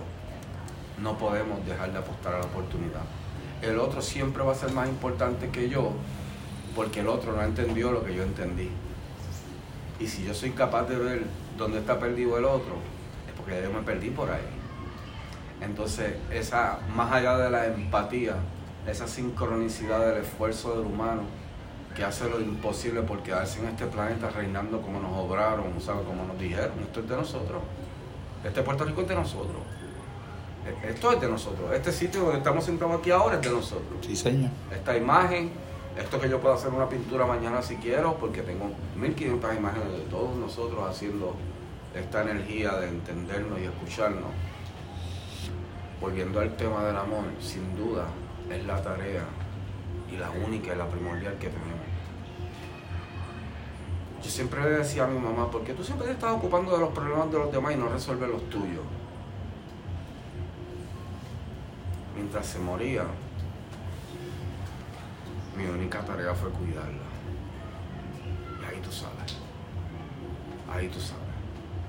Ahí tú sabes que te tienes que deshacer de tu agenda, que le vas a interrumpir la agenda a tu amigo, que le vas a decir, ven acá y vamos a hablar de cosas de la Yupi, vamos a hablar de cosas que tú sabes más que yo, que, que la identifiquen a ella en su pasado para poder sanar este presente que se hizo a base de golpes, de, de decepciones, de dolores, de, de las veces que yo la defraudé como hijo, porque no somos perfectos y ellos tampoco, ¿entiendes? Y de las venganzas y de las guerras y de las batallas que surgen en lo más básico que tenemos, que es el cantito que se representa con nuestra propia familia. Si de ahí podemos tomar, tomar una tarea de hacer un poquito más para afuera, sería tremendo como ciudadanía. Más allá de despedir un gobernante o más allá de cualquier reyerta que queramos hacer para decir que queremos cambiar el país, si dentro de nosotros mismos empezamos a cambiar nuestra agenda, a pesar de nosotros mismos y a pesar de nuestros dolores, el amor sin duda se va a convertir en la tarea primordial para nosotros poder reestructurarnos como sociedad. Porque entre la robótica, la media y las cosas electrónicas que están dictando hasta nuestro pensamiento, nuestros sueños, nuestros aleros, nuestros talentos, nuestros, nuestras ambiciones, o sea, te, doy el, ejemplo de mi, mi, mi nieta diciéndole a su mamá, sácame de la escuela, yo estoy siguiendo una familia que son 15 y ella les está dando homeschooling y tú, y yo somos dos nada más. Yo no quiero ir a la escuela más nada. La sociedad está huyendo de ella misma. Porque cada vez más y más y más lo único que vamos a estar necesitando es amor. Es ridículo que nos lo haya dicho hasta John Lennon, ¿entiendes? Pero es el amor con el diseño de la reciprocidad por la oportunidad de que tú estás al lado mío hoy y que yo estuve al lado tuyo allá. Y que ahorita nos encontramos tú y yo en un momento en donde yo necesite de ti y tú de mí, y como todos lo sabemos entre todos, entre todos podemos conceptuar una, un, diseño de sociedad distinto. Estos, estos que ustedes leen y que, y que han aportado tanto a la filosofía y la oportunidad de poder estar aquí y compartir todo este conocimiento.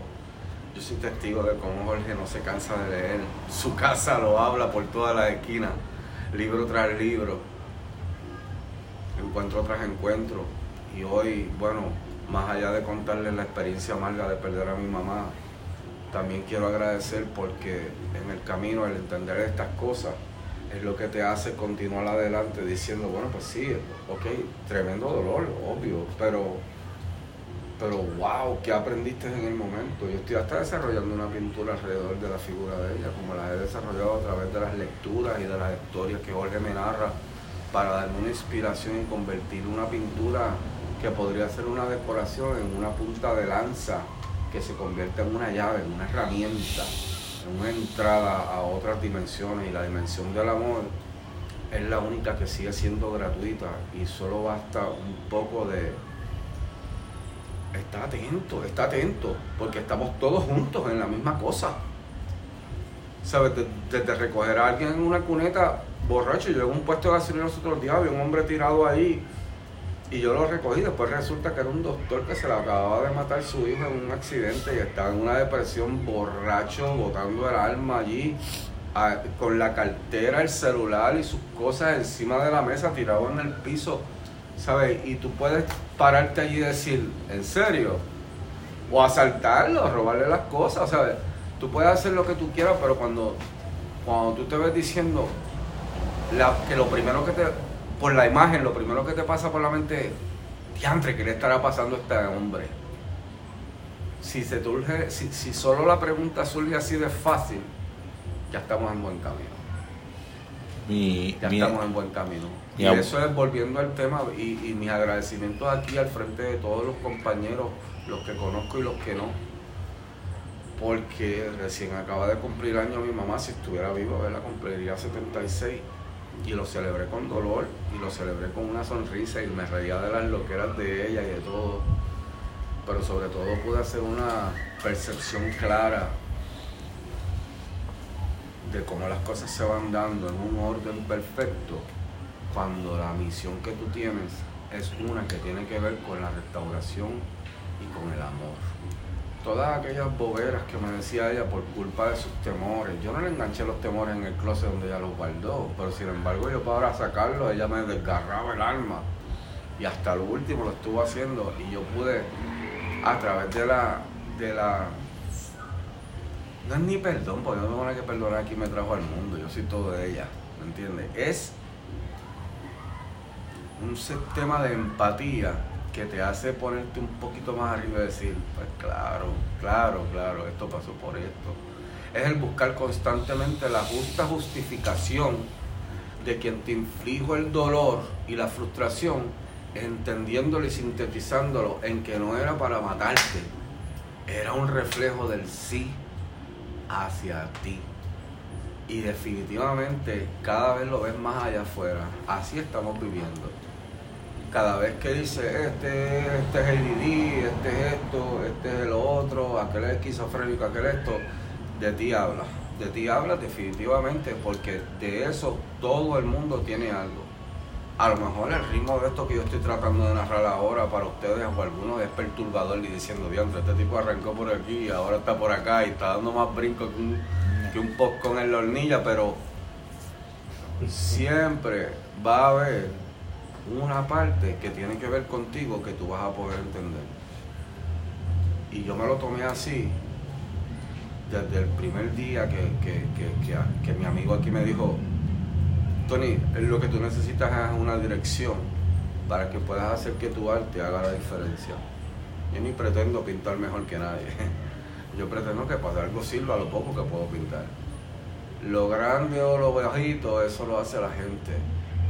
Si no lo crees, bueno, pues pregunten a Bad Yo lo conozco y es muy bueno. Pero el efecto del dominó de la sociedad en la que vivimos es como estaba diciendo él, que tú te identificas al otro y le das poder al otro según como tú te sientas. Si nos empezamos a sentir mejor por nosotros mismos y vemos en el otro las posibilidades de la mejor versión de él, definitivamente vamos a construir algo mucho más sólido que lo que nos está haciendo pedazos ahora mismo.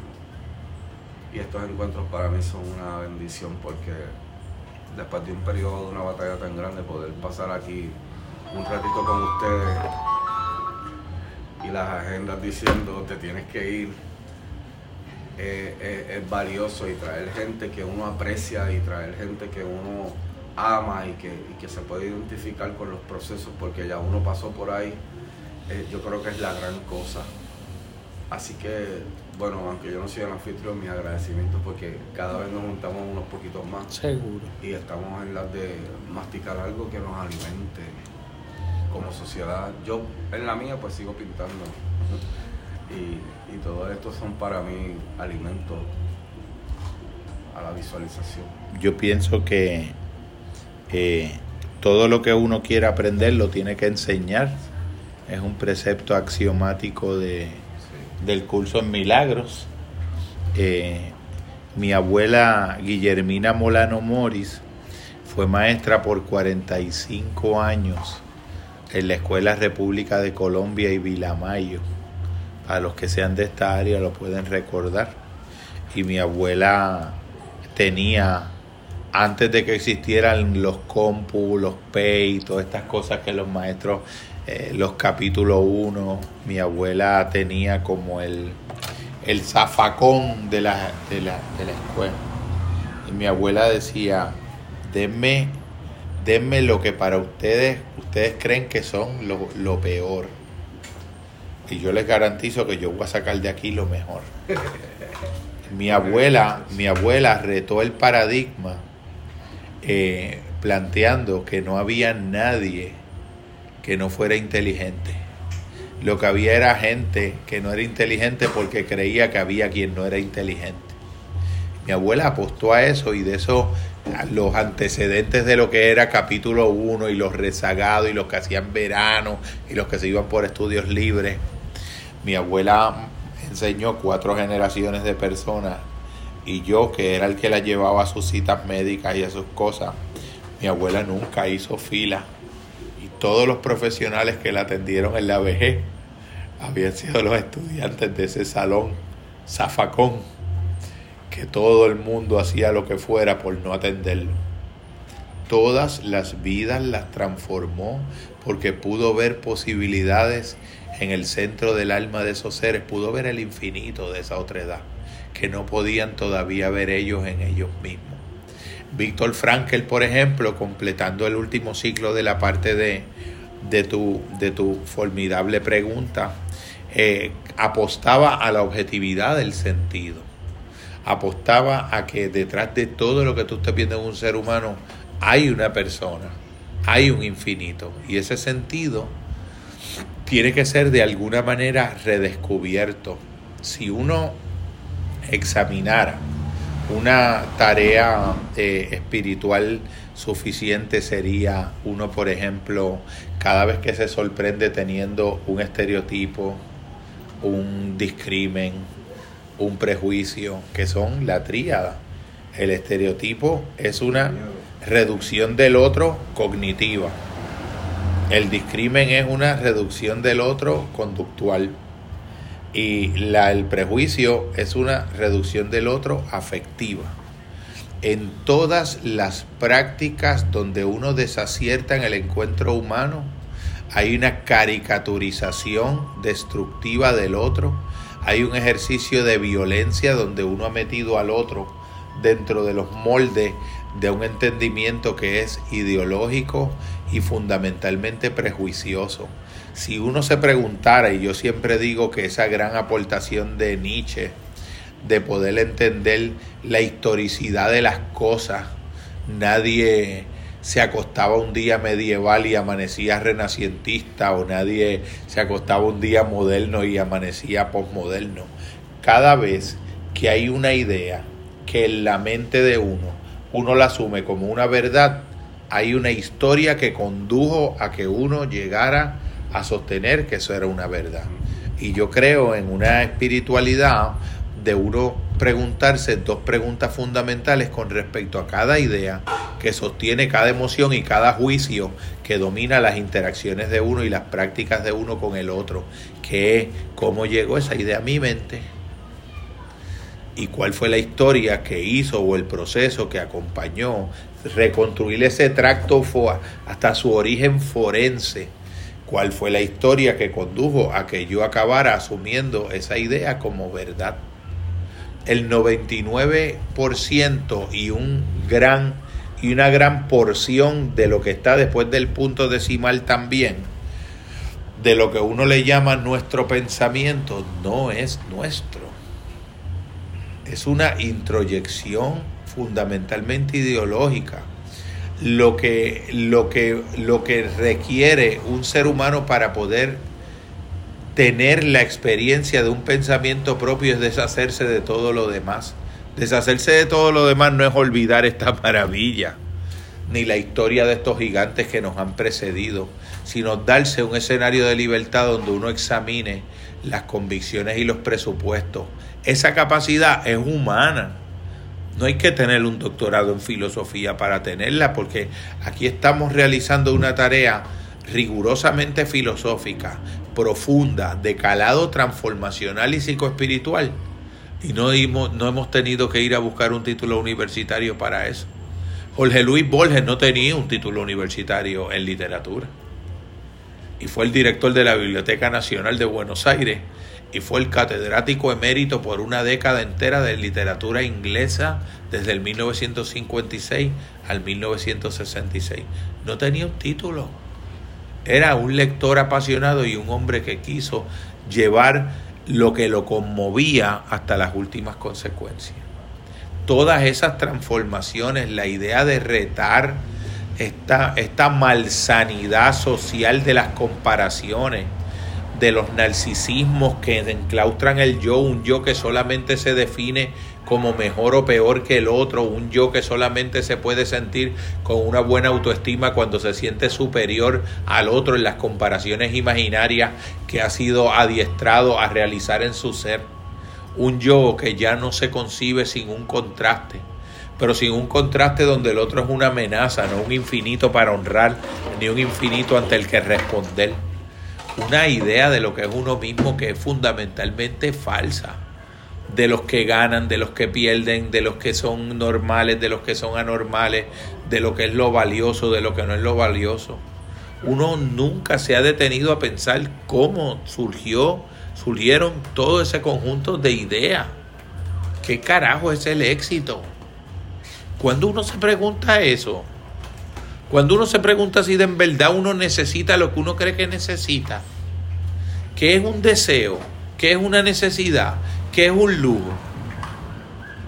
Uno también a veces aprende, como decía Jacob Niederman, que hasta en la relación de uno con el dinero está, se refleja la espiritualidad de uno.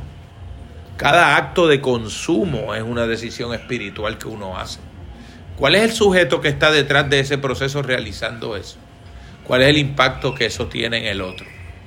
Es que esto es, una, eh, eh, esto es algo que tiene una irradiación y unas repercusiones tremendas. Porque si yo estoy dispuesto a entrecomillar, como decían los fenomenólogos, a examinar los supuestos que sostienen mi idea de lo que yo creo que es lo real, de lo que yo creo que son los demás, de lo que yo creo que son las mujeres, de lo que yo creo que son los negros, de lo que yo creo que son los puertorriqueños, de lo que yo creo que son los americanos, de lo que son los pelús de humanidades. Yo era uno de esos, los pelús de humanidades. Los pelús de humanidades de los que son los que los que elegimos desperdiciar nuestra vida porque decidimos estudiar filosofía cuando nuestros padres y nuestros familiares querían que fuéramos el abogado tal o el médico tal. Y que, que es una pena como las miles de veces que yo escuché es una pena que tú hayas desperdiciado tu talento de una manera tan increíble enamorado de esas cosas y de esas ideas y de, y de, y de estas cosas tan, tan imprácticas eh, eh, eh, es triste siendo el más inteligente de los hijos o de los, de los nietos. Todo ese bombardeo ideológico, como decía en la metamorfosis de Frank Kafka, que acabó convertido en un escarabajo por las rectas buenas intenciones de sus padres, dice al final de la novela. La vida de Gregorio Sansa lo convirtió en un escarabajo como resultado de las buenas intenciones de sus padres. Y en realidad, en un sentido, en un sentido espiritual profundo, son buenas desde donde lo están mirando. Están haciendo lo mejor con lo que tienen y con el nivel de conciencia que manejan y con el estado de la herida que han reciclado. Pero también nosotros le podemos dar el mejor homenaje a la gente que amamos y a nuestro cuadro familiar con sus luces y con sus mediocridades, de poder defender lo distinto el derecho a lo distinto. Moisés era tartamudo. El elocuente era el hermano Aarón. Y al espíritu le plació que el tartamudo fuera el que fuera a hablar. dice que de los vil y los menospreciados eh, Dios hará grandes cosas. Un, un, un, proceso de coger lo deteriorado, lo enfermo, eh, como en el hombre mirando al sudeste de coger de esa, de, de esa masa de lo destruido, reconfigurar lo más excelso y lo más exquisito. Yo creo que esos milagros se hacen posibles cuando uno asume el emplazamiento ético que decidió no asumir Caín cuando preguntó acaso soy yo el guardador, el custodio y el guarda de mi hermano. Sí lo eres, sí lo somos. Un detalle, este, Jorge, que no habíamos abordado tal vez porque tal vez estaba implícito, pero eh, bajo ningún concepto es una oda lo que voy a decir ahora al masoquismo. Máxime cuando vivimos en una sociedad que ha fomentado tanto el hedonismo, la satisfacción inmediata de los placeres, pero en Levinas, eh, que lo has tocado magistralmente, eh, no tan pegado el elemento de Levinas que has tocado tan, gracias, que has tocado tan magistralmente, y no cabe la menor duda de que el sufrimiento nos transforma sin emplear un discurso masoquista. Y es bueno aclararlo porque vivimos en un contexto externo muy hedonista. Entonces, este, ¿qué tú nos dirías o lo que tú puedas saber de Levinas desde la perspectiva del sufrimiento, él experimentó el campo de concentración. O sea que estos, eh, estos filósofos realmente vivenciales, transformadores, donde la filosofía es una sapiencia, no meramente están sentados como nos pudiéramos imaginar en una biblioteca. Él tuvo la experiencia dolorosa de que por el nazismo estuvo en un campo de concentración. ¿Qué nos dirías sobre eso? Yo, yo pienso, y aquí sería eh, totalmente conjetural, pero dentro de un parámetro razonable e inteligible, que eh, sería un primo hermano de las propuestas de Víctor Frankel. Eh, el, todo sufrir, toda forma de sufrimiento puede ser sobrellevada si logramos dotarla de sentido. Y yo creo que dotar de sentido la experiencia del sufrimiento para Levinas es hacerte el cuidador del otro. La experiencia es una espiritualidad y una filosofía de la solidaridad, de modo radical. La respuesta última al sufrimiento humano es la solidaridad. Porque fíjate que incluso eh, cuando tú escuchas un Krishnamurti que centraliza todo en un análisis del self-centeredness del pensamiento, de la tendencia a la egocentricidad y a la autorreferencialidad del pensamiento, uno dice, caramba, no será un, un agravante la, la forma específica de sufrimiento humano contemporáneo, donde somos tan egoístas que hasta sufrimos egoístamente. Somos tan egoístas que hasta nuestras depresiones las vivimos desde el egoísmo, enclaustrados, cerrados, sin abrirnos.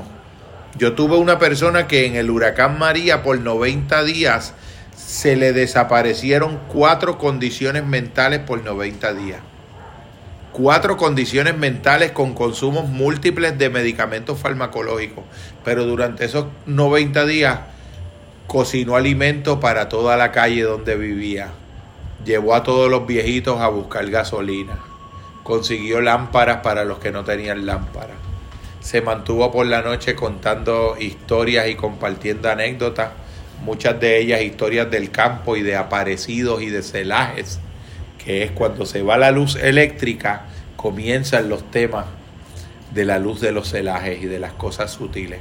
Y a lo largo de todo ese periodo de solidaridad, donde no tuvo un solo momento de descanso para pensar en ella misma y en sus síntomas, el servicio al otro multiplicó tan exponencialmente su sentido de utilidad, de servicio a través de la respuesta al otro, que no experimentó la condición mental y que después me decía cuando volvió la luz eléctrica que por paradójico que sea añoraba los tiempos de María porque su momento más saludable a lo largo de años fue el momento en donde no hubo luz y donde no hubo agua y donde ella pudo ser para los demás y hacer la diferencia. Yendo más allá del egoísmo. Este, de gracias, ¿verdad? Porque uno sale nutrido, como dice Tony. Yo no, yo no pierdo la oportunidad nunca. ¿Verdad? Uno sale nutrido, pero desde que, desde que esto comienza siempre, a mí me vienen las mismas inquietudes, las mismas ideas, las mismas reflexiones, no sé si es duda, pregunta, tú haces el mapita. Eh, porque yo yo hago el mapa después cuando la pregunta tiene de cuatro preguntas o más dentro de la pregunta. Ahí hay yo misma no puedo con especificidad decir cómo puedo redondear y, estructurar todas estas ideas que vienen a mi mente e inquietudes, porque yo recibo diariamente y estoy en contacto con ciento y de personas todos los días de diferentes edades y uno quiere ser ese, esa ser ese centro de transformación y ayudar, ¿verdad? Pero entonces me voy a la idea de que dijo ahorita Evelio, lo exterior, que preguntó, pero para, para poder saber de lo exterior tenemos que primero trabajar el interior, porque si no, no va a haber esa transformación hacia el exterior. Así que el hedonismo, que cada día es más intenso, más fuerte, eh, ese egoísmo por el placer, el deseo de placer, placer, placer, pues yo lo vivo diariamente con mis estudiantes, ¿verdad? Entonces, como dice él, se puede, puede cristalizar o decristalizar, pero si a veces es sin intención, porque las necesidades básicas de un ser humano desde que nace es que sentirse amado, sentirse apoyado, que lo cuiden, esas son las necesidades básicas de un niño al nacer. Es la condición Entonces, esa parte de que son sin intención, que uno ve que dentro de esa salud integral del ser humano no hay ni siquiera ese amor por el país que te vio nacer, porque tú puedes tener una salud cultural hermosa, pero puedes sentirte patriota, que va con el sentimiento de sentir ese patriotismo. O sea, tuve esta experiencia esta semana que celebrábamos la puertorriqueñidad, entonces les dije a los estudiantes eh, qué querían hacer, qué les gustaría, dentro, algo que represente la puertorriqueñidad, y todos me dijeron, un baile de una canción de Bad Bunny. Todos al unísono. reggaetón, Missy, reggaetón. Claro, yo al ser especialista en salud de la escuela puedo hacer cosas, improvisar diferentes para trabajar cada, ¿verdad? En todo el área de la salud integral del ser humano, pero también te duele. O sea, son cosas que te inquietan, que te llegan y que te calan, porque sabemos que el amor es algo, es el sentimiento profundo, pero tienes que empezar hacia ti y hacia el otro. Entonces, yo me pregunto, o sea, ¿cómo uno puede? Porque a mí me toca día a día. Y ahí tuve que empezar, o sea, estudiantes de 15 y 16 años que no saben ni siquiera lo que significa la solidaridad, la empatía. Entonces uno intentar hacer estos procesos de aplicación donde haya pensamiento crítico, a ver qué situaciones han vivido donde se haya dado tal vez la solidaridad, sin llamarlo solidaridad. O sea, es bien difícil, porque yo me imagino que todos estos filósofos maravillosos fue que todos estos libros nacieron de sus inquietudes porque estaban ya viendo muchas cosas que estaban pasando en ese momento histórico pero al mismo tiempo es inquietante, porque aquí vemos una representación que esto demuestra que hay esa transformación que empieza hacia el interior, esa iluminación para luego poder. Tenemos aquí un matrimonio de jóvenes que están educando niños que al mismo tiempo ellos en esa búsqueda espiritual y esa transformación interna le quieren dar a sus hijos, pero entonces esos niños van al exterior y va a competir todas esas ideas maravillosas, toda esa educación maravillosa, todo ese amor con lo que van a encontrar. No es una competencia desleal, los padres, el padre criando en este momento tiene una competencia desleal ante el mundo porque el, la carga factorial y el poder que tiene de ser determinante se sigue reduciendo y reduciendo y reduciendo y los demás factores siguen como que ganando una primacía. Claro, claro, entonces es bien inquietante, de verdad, bien inquietante. Yo, yo creo que nosotros, eh, los que estamos aquí, vivimos una generación también de oro, dorada, que se ha ido perdiendo en muchas cosas que lo, compartimos en nuestras conversaciones, pero es bien inquietante, de verdad. Así que yo, desde que comenzaste a hablar, pues siempre vienen todas estas ideas, todas estas dudas, todos estos pensamientos que chocan, porque ¿qué voy a hacer? ¿Qué hago cada día? O sea, ¿qué, qué puedo hacer? No estamos hablando de tres, cuatro seres, estamos hablando de cientos seres que pasan por las manos de uno y uno ve ese hedonismo increciendo, aumentando, aumentando. Y pues es difícil porque esos que lo hacen sin intención, que yo lo veo día a día, es porque no lo han decidido. Tampoco, ¿entiendes? No lo saben. Y hay momentos en la vida del ser humano que tú dices, ok, este es mi momento, y voy a empezar a trabajar con mi interior para que se dé esa transformación en mi vida luego, ¿verdad? Y yo pueda ver en el otro exteriormente todo eso, pero realmente es inquietante, ¿verdad? Yo, yo, yo, yo, yo pienso, yo pienso, yo pienso que honestamente, y quiero eh, aprovechar la coyuntura para reconocértelo, yo pienso que tu vida es la propia respuesta a la propia pregunta que tú estás haciendo. O sea, eh, esto es un autor donde, donde lo esencial no es el apalabramiento cognitivo de la respuesta que tú estás dando, sino lo que tú te levantas todos los días a hacer es lo que está dando la respuesta.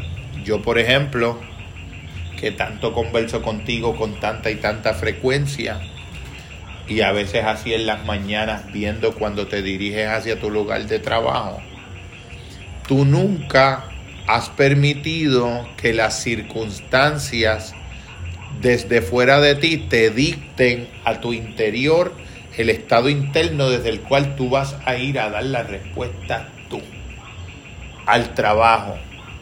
Tú nunca has, tú has tomado una decisión radical de no permitir que ninguna situación familiar, doméstica, de familia extendida, afectiva, de naturaleza alguna, eh, comprometa la decisión radical que con toda tu existencia y todo tu ser tú has apostado de que tú te debes a unos seres humanos cada vez que tú llegas allí y que tú tienes que hacer una diferencia y que probablemente tú seas la única que vas a hacer la diferencia en esa persona.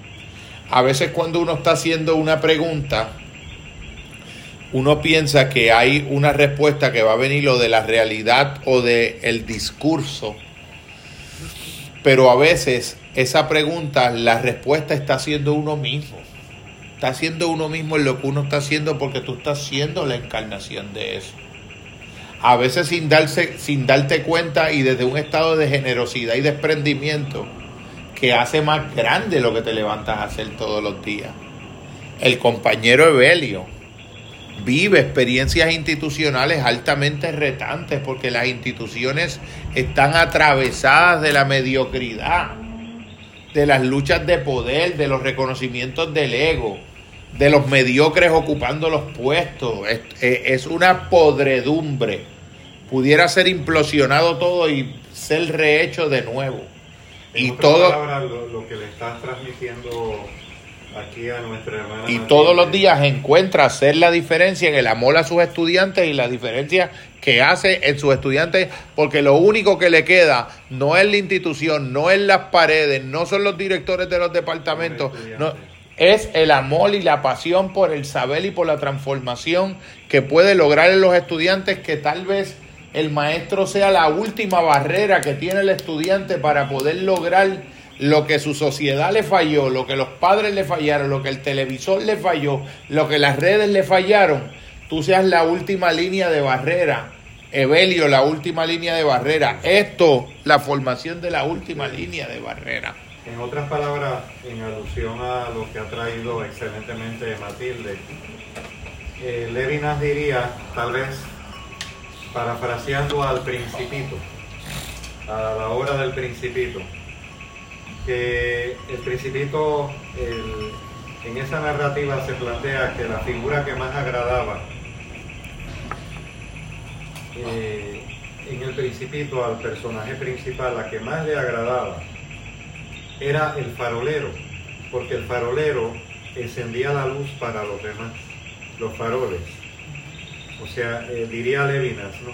Claro. Este, mientras estaba el astrónomo, estaba el historiador, estaba el filósofo, este, el farolero, en esa época en que los faroles eran de gas y cuando iba a encender el farol, era que eh, no pensaba en sí mismo, sino que estaba pensando en la otredad porque el acto de encender la luz del farol implica dar iluminación en la noche a los transeúntes. Definitivo.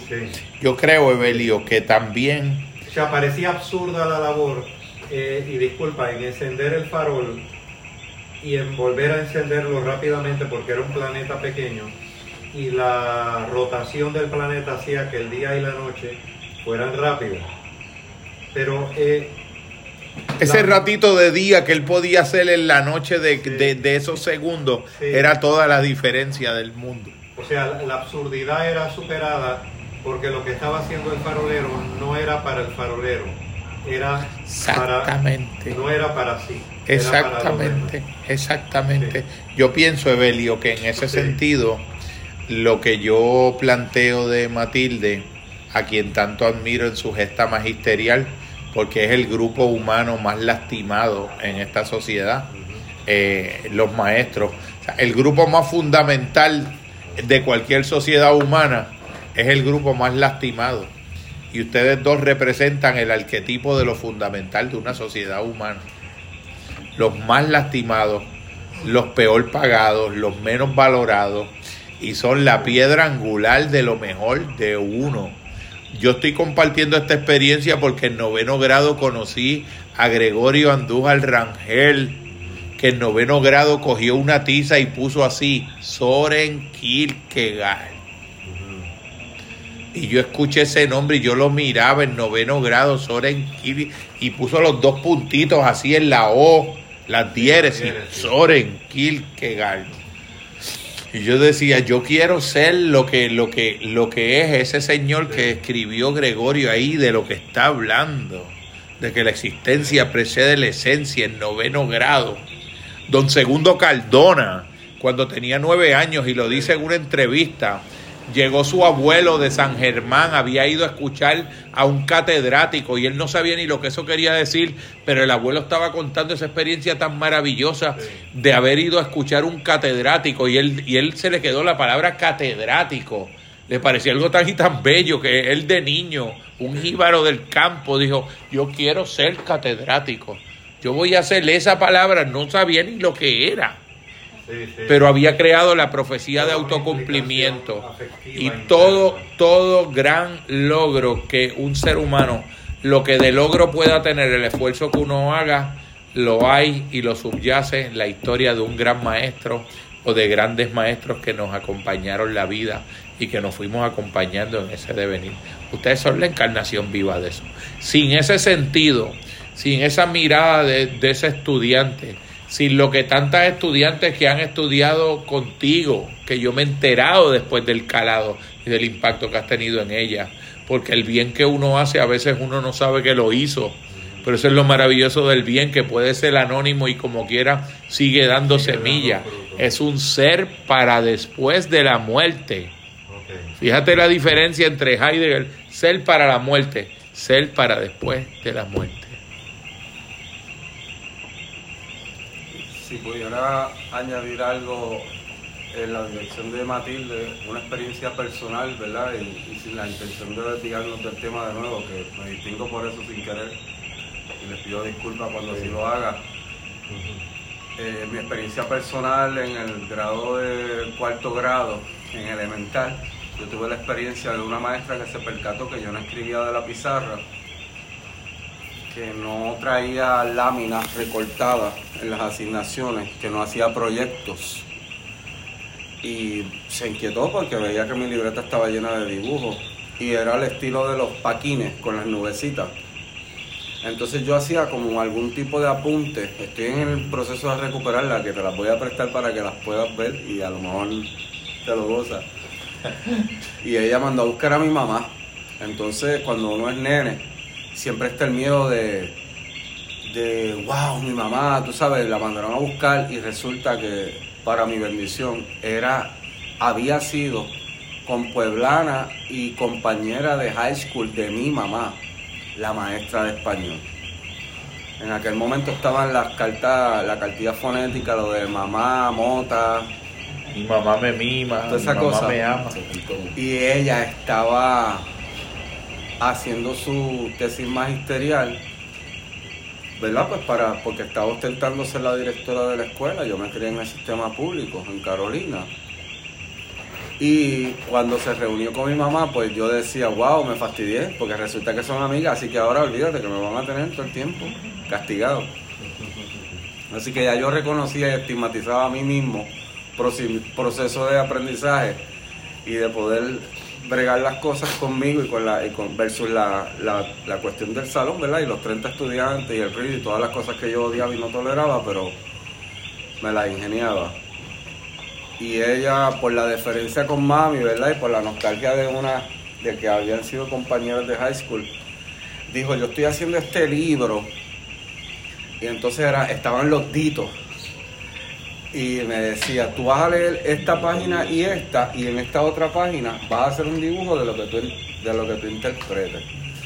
Y allí estoy yo en cuarto grado ilustrando un libro para hacerle una asignación a una maestra. Qué gran cosa.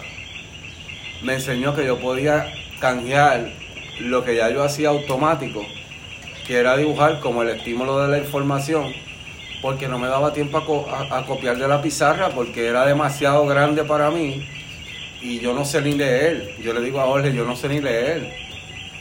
Yo leo una cosa y voy sobre lo mismo una u otra vez, una, hasta que no lo tengo, no voy a la próxima oración. Así que imagínate, eso es una pizarra llena de cosas que tienes que copiar para un dictado o un quiz. Es una tragedia brutal en menos de una hora. y ahí acabo yo haciéndole la, asignación a una maestra ilustrando un libro porque ella se dio la oportunidad que te estás dando tú.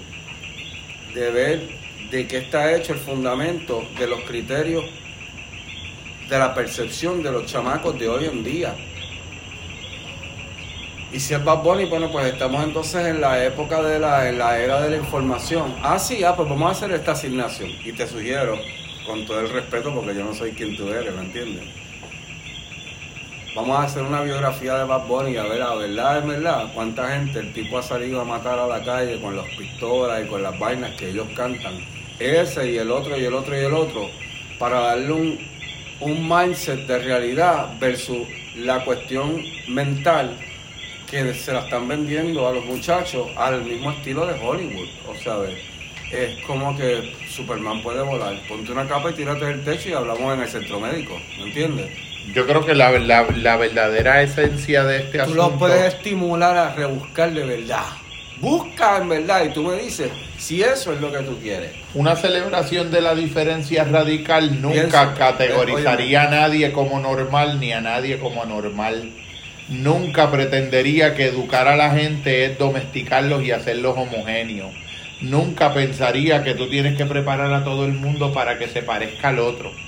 Cuando yo pasé de kindergarten a primer grado, una de las anécdotas más dulces que yo recuerdo de mi mamá era que mi hermano mayor, que era dos años mayor, me tocó la misma maestra de kinder de primer grado. En primer grado, lo primero que le dijo el primer día de clase, este no es como el otro. y mi mamá en su mente diciendo, bueno, pero es que él no es el otro. Y cuando ella vio que por tercera vez consecutiva, el, por tres días, volvió con el asunto de que este no es como el otro, me sacó de la escuela porque sabía que ya tenía un sello en la maestra de que quería a todos modos ver en mí la homogeneidad de la reproducción del otro. Los procesos educativos, los procesos de pensamiento, los procesos relacionales son un acto no reconocido de violencia, de reducir lo diferente a lo homogéneo y de no respetar esa diferencia, los sistemas de clasificación en los seres humanos, los sistemas de clasificación de la inteligencia, los sistemas de clasificación entre lo que es normal o no es normal, que en el fondo es un criterio estadístico.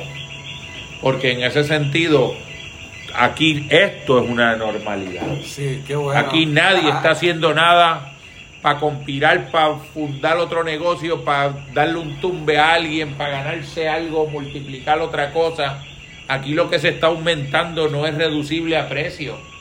Somos anormales. Estamos conspirando para algo que aumenta un caudal que es invisible, que se deja sentir y se manifiesta y a la larga es lo decisivo, pero es invisible y es cualitativo. Somos anómalos. Somos personas que alguien que pasa por ahí nos está viendo perdiendo el tiempo. Estamos haciendo filosofía en vivo, fuera de una universidad, fuera de una institución, porque el alma humana es naturalmente filosófica cuando se abre a eso. Y para mí ese reto, esto es un milagro. Y esto es una gesta contracultural, es revolucionaria, es contraria a Netflix, es contraria a Instagram, es contraria a Facebook, es contraria a, Bom a Bumble, es contraria a Tinder, porque es lo humano, estamos en los rostros encontrándonos con el otro. Y sintiendo, aquí hay un fuego, somos unos aborígenes ahora mismo, somos unos hombres primitivos con un fuego en el centro y todos bailando alrededor de un centro que nos trasciende y nos transforma. Y que es más que todos nosotros mismos, compañeros. Esto, desde que estaba hablando de, este, cómo era la diferencia que, la diferencia que hacía de, que era para después de la muerte. Ser para después de la muerte en lugar de ser para la muerte, que era su maestro Heidegger. Exacto. Pues eso me recordó mucho a la espiritualidad, bueno, la funcionalidad trascendental de la espiritualidad, versus lo que siempre se tiene como que, ah, esto es para, esto es bueno, esto es malo. Eso me acuerda y siempre, casi siempre menciono esto, pero a mí me gusta mucho la, este, la teología, todo eso, y de ahí este, eh, sacar mucho, aprender de, de los conceptos espirituales. Me acuerda mucho al antiguo Egipto, donde, bueno, en la antigüedad en general, donde no dejaban que los aspectos culturales, este, sus tradiciones fueran un límite para la vida espiritual.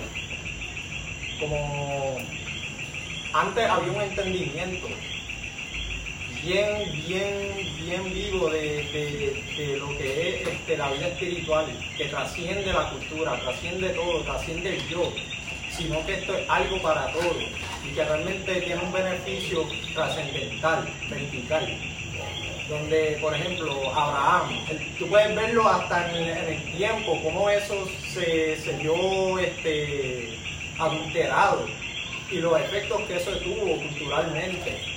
Este, un faraón con, el, con Abraham, en donde él mismo dice, ay, yo no quiero pecar, yo no quiero estar con tu mujer, porque me dices es que es tu hermana. Uno de José, este, donde era normal ver un hebreo, todo eso versus cuando pasa lo de Moisés, que ahí tú ves los efectos que tiene, su egoísmo, donde este, por más que él sentía que sí le estaba hablando Dios, un Dios, y que era real lo que se estaba dando, pero su egoísmo no le, no le permitía ver eso. Y ahorita hablando de los griegos, esto añadiendo, lo de la verdad, lo bueno, lo correcto, que todos son uno, lo bello, lo bueno, lo verdadero, todo eso, que la cuestión ética, espiritual, eso es algo que te, permite ver lo trascendental que realmente es esto, esta vida espiritual con, esa mirada lo funcional más allá de las cosas que dentro de nuestro entendimiento limitado nos puede ser barrera, límite, a realmente conectar con algo que realmente es trascendental, verdadero, bello, esta experiencia, cuando tú dices, wow, este, que la educación, lo que es realmente un acontecimiento de aprendizaje es ubicuo, no tiene lugar, no tiene un espacio limitado para que se dé, simplemente sucede. Es algo que es un aspecto real de aprendizaje, de tú coger eso y apropiarte. Y como lo que estamos hablando del héroe, que esa figura que aprende, coge eso y lo tira para atrás. Y dice, mira, encontré esto. Y en eso... Lo recibe y lo devuelve. Y en el enseñar es que realmente está el verdadero aprendizaje.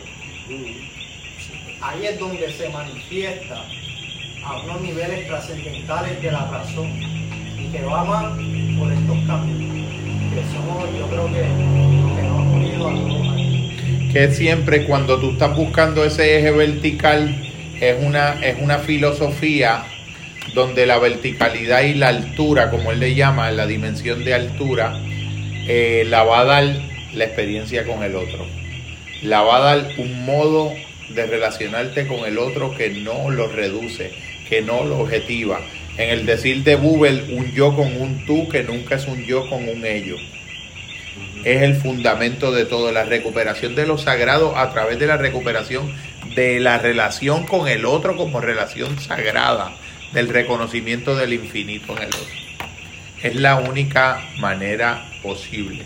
Lo otro para Levinas es la guerra y la violencia de lo homogéneo, de que las cosas sean despojadas de lo más digno que tienen en su infinito, que es su singularidad irreductible, a ser una pieza más de un engranaje de lo homogéneo como cuando Eric Fromm decía, la propaganda es la forma más sofisticada de totalitarismo, porque ha logrado generar una sociedad en la que todos desean lo mismo, cada uno creyendo que ese deseo es propio. Una competencia. Y en el fondo es una definición como cuando hablamos de los consumos. Un niño no nace sintiendo que el sentido de su vida depende de llevar unas Nike a la clase de educación física. Eso es 400% ideológico. La cultura de las marcas. Y el padre que accede a eso en aras de que mi hijo se merece lo mejor, está dañando irremediablemente a ese hijo. El sacerdote de mi iglesia decía cuando casaba a la gente, incluso lo dijo en la boda de un ser muy cercano, no cometan el error por sobre todas las cosas de convertir su hogar en una tienda por departamentos. No seamos estos seres humanos como decía alguien que la diferencia, y es una verdadera tragedia, la diferencia más grande entre un niño y un adulto en nuestra sociedad es el precio de los juguetes. Podemos trascender eso en los vínculos. Ana, ¿querías decir algo? Bueno, sí, lo que tú estás diciendo me recuerda una conversación que yo tuve recientemente. Eh, con alguien en un, lugar que no voy a decir cuál es el nombre, pero un lugar que, cerca, que queda cerca donde residimos. Y yo le traigo el tema eh, de las frecuencias bajas, porque eh, estoy auscultando qué significa eso para cada persona y ver si, si reaccionan a eso, ver si realmente cuando escuchan música saben lo que están escuchando. ¿Puede explicar brevemente para beneficio de las frecuencias bajas y el, poquito del contexto? Bueno, eh, sucede que la música hoy día, eh, la industria del entretenimiento también, porque en el cine es donde comenzó esto. Si alguien ha ido al cine de hace como dos años para acá, se habrán dado cuenta de que el sonido es más alto. Entonces también hay estas salas que eh, tú, sientes el sonido, retumba. Pues eso lo llevan a la música. Y se, por lo menos donde yo vivo, de hace un año para acá, donde ofrecen los conciertos, yo siento vibraciones en mi casa, en mi almohada, en mi matriz, en mi cuerpo, con cada ritmo. Pues yo le traigo ese tema ah, recientemente a una persona y se puso a la defensiva. Yo digo, ah, entonces con relación a los vehículos, porque no solamente son lugares donde hay conciertos, sino pues, un vehículo que te pasa por el lado con el boceteo.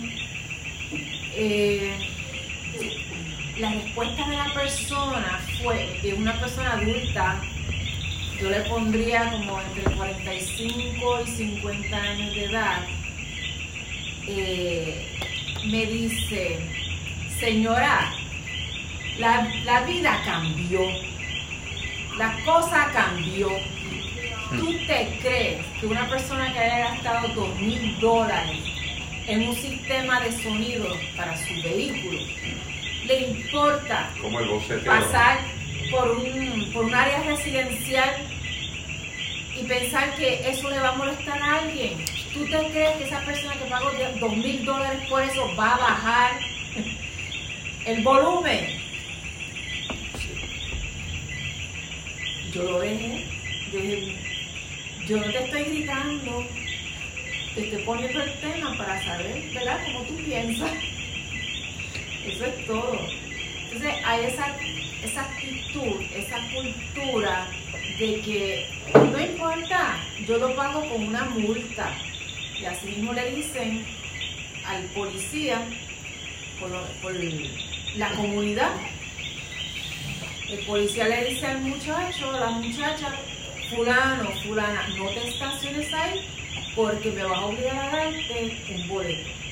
Y ahí la persona le dice, usted haga su trabajo, porque es que yo voy a llegar tarde al concierto.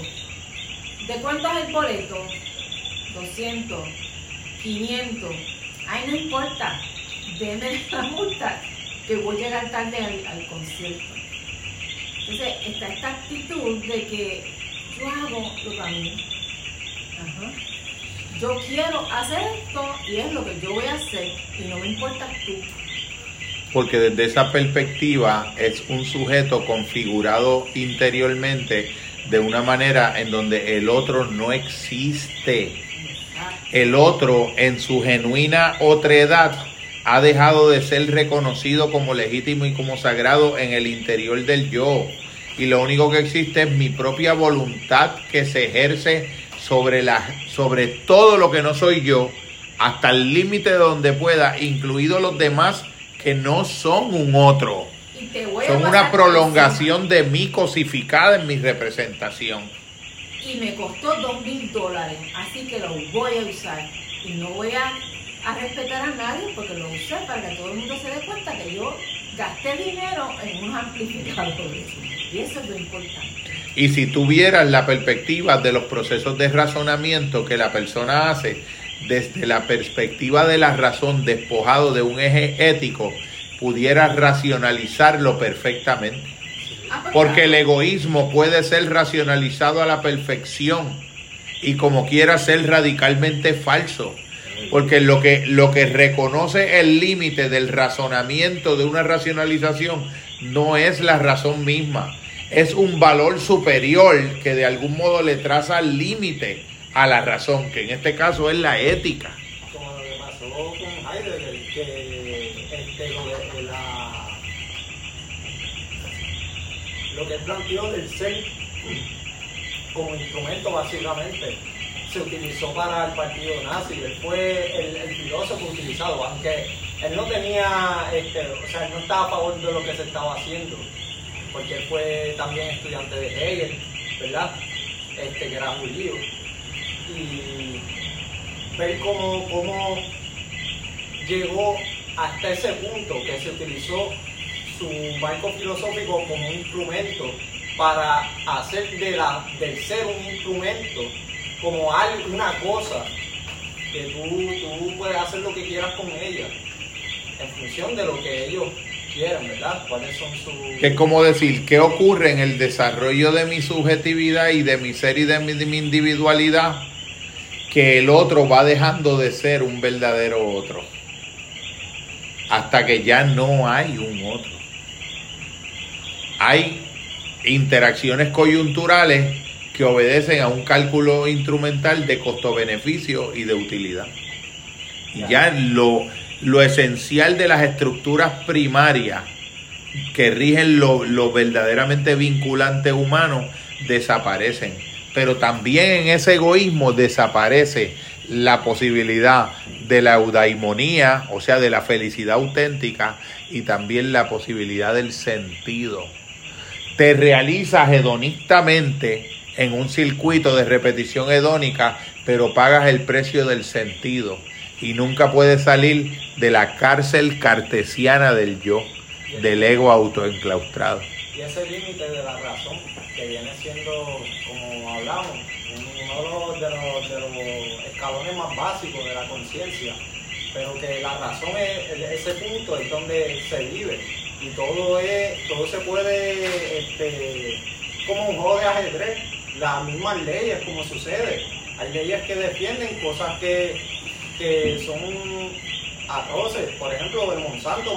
Monsanto ganó por tecnicismo. Que ahí es un límite de la razón. Por supuesto. Y uno de los límites es el sacrificio de la verdad. Exacto. Como decía Cicerón en, aquel, en aquel famo, aquella famosa historia o Macrobio, cuando va a San Agustín allá a Cartago a aprender con Macrobio y le dice yo quiero ganar todos los debates de oratoria y todos los juicios como hacía el gran Cicerón y dice bueno tienes el talento para hacerlo pero vas a tener que pagar un precio y el precio era la verdad era el precio. Él iba a poder ser el mejor racionalizador el mejor utilizador utilitario de la razón para crear la apariencia sofística de la verdad sin que hubiese verdad pero al precio de la verdad misma, que era lo que en la antigüedad eran los sofistas. Sí, que, era, que no era diálogo. No había un verdadero compromiso del alma con la verdad, sino con la apariencia, que los herederos contemporáneos de eso es el mundo judicial de los abogados, donde en realidad la diferencia entre lo verdadero y lo falso es la calidad de quien mejor pueda argumentar lo falso para hacerlo pasar por verdadero y quien no pueda argumentar adecuadamente lo verdadero, lo verdadero será lo falso. Eso es una gran pérdida en lo humano, porque ahí el discurso dictamina. no de alguna manera, de muchas maneras en Levinas intuyo por lo que has dicho que puede distinguir vivencialmente más que conceptualmente más que conceptualmente y al decirlo vivencialmente lo estoy viendo en un plano más intenso, más profundo, más vertical. Porque al decir conceptualmente todavía estaríamos implicados en esa dinámica inherente a la racionalidad de los siglos XVII y siglo XVIII. Puede vivenciar que hay unas personas que viven inmersas en lo finito y hay unas personas que están receptivas a la infinitud. Vivir inmerso en lo finito es una gran limitación, porque es la noción de que todo acontece entre el lado del, nacer y morir, y no hay más otra realidad que esta, que esa realidad. Mientras que la infinitud implicaría la posibilidad de lo trascendente, de lo vertical, de lo que va más allá de la muerte. Este, aún siendo un ser humano para la muerte, ¿no? Por lo tanto, este, esa, ese anclaje en la inmanencia está hoy en día muy difundido, muy difundido, muy explicitado, y en la medida en que aumenta ese anclaje en la inmanencia, aumenta la depresión, aumenta la falta de sentido y aumenta la falta de de significación profunda y la comunión misma con la vida. Definitivamente.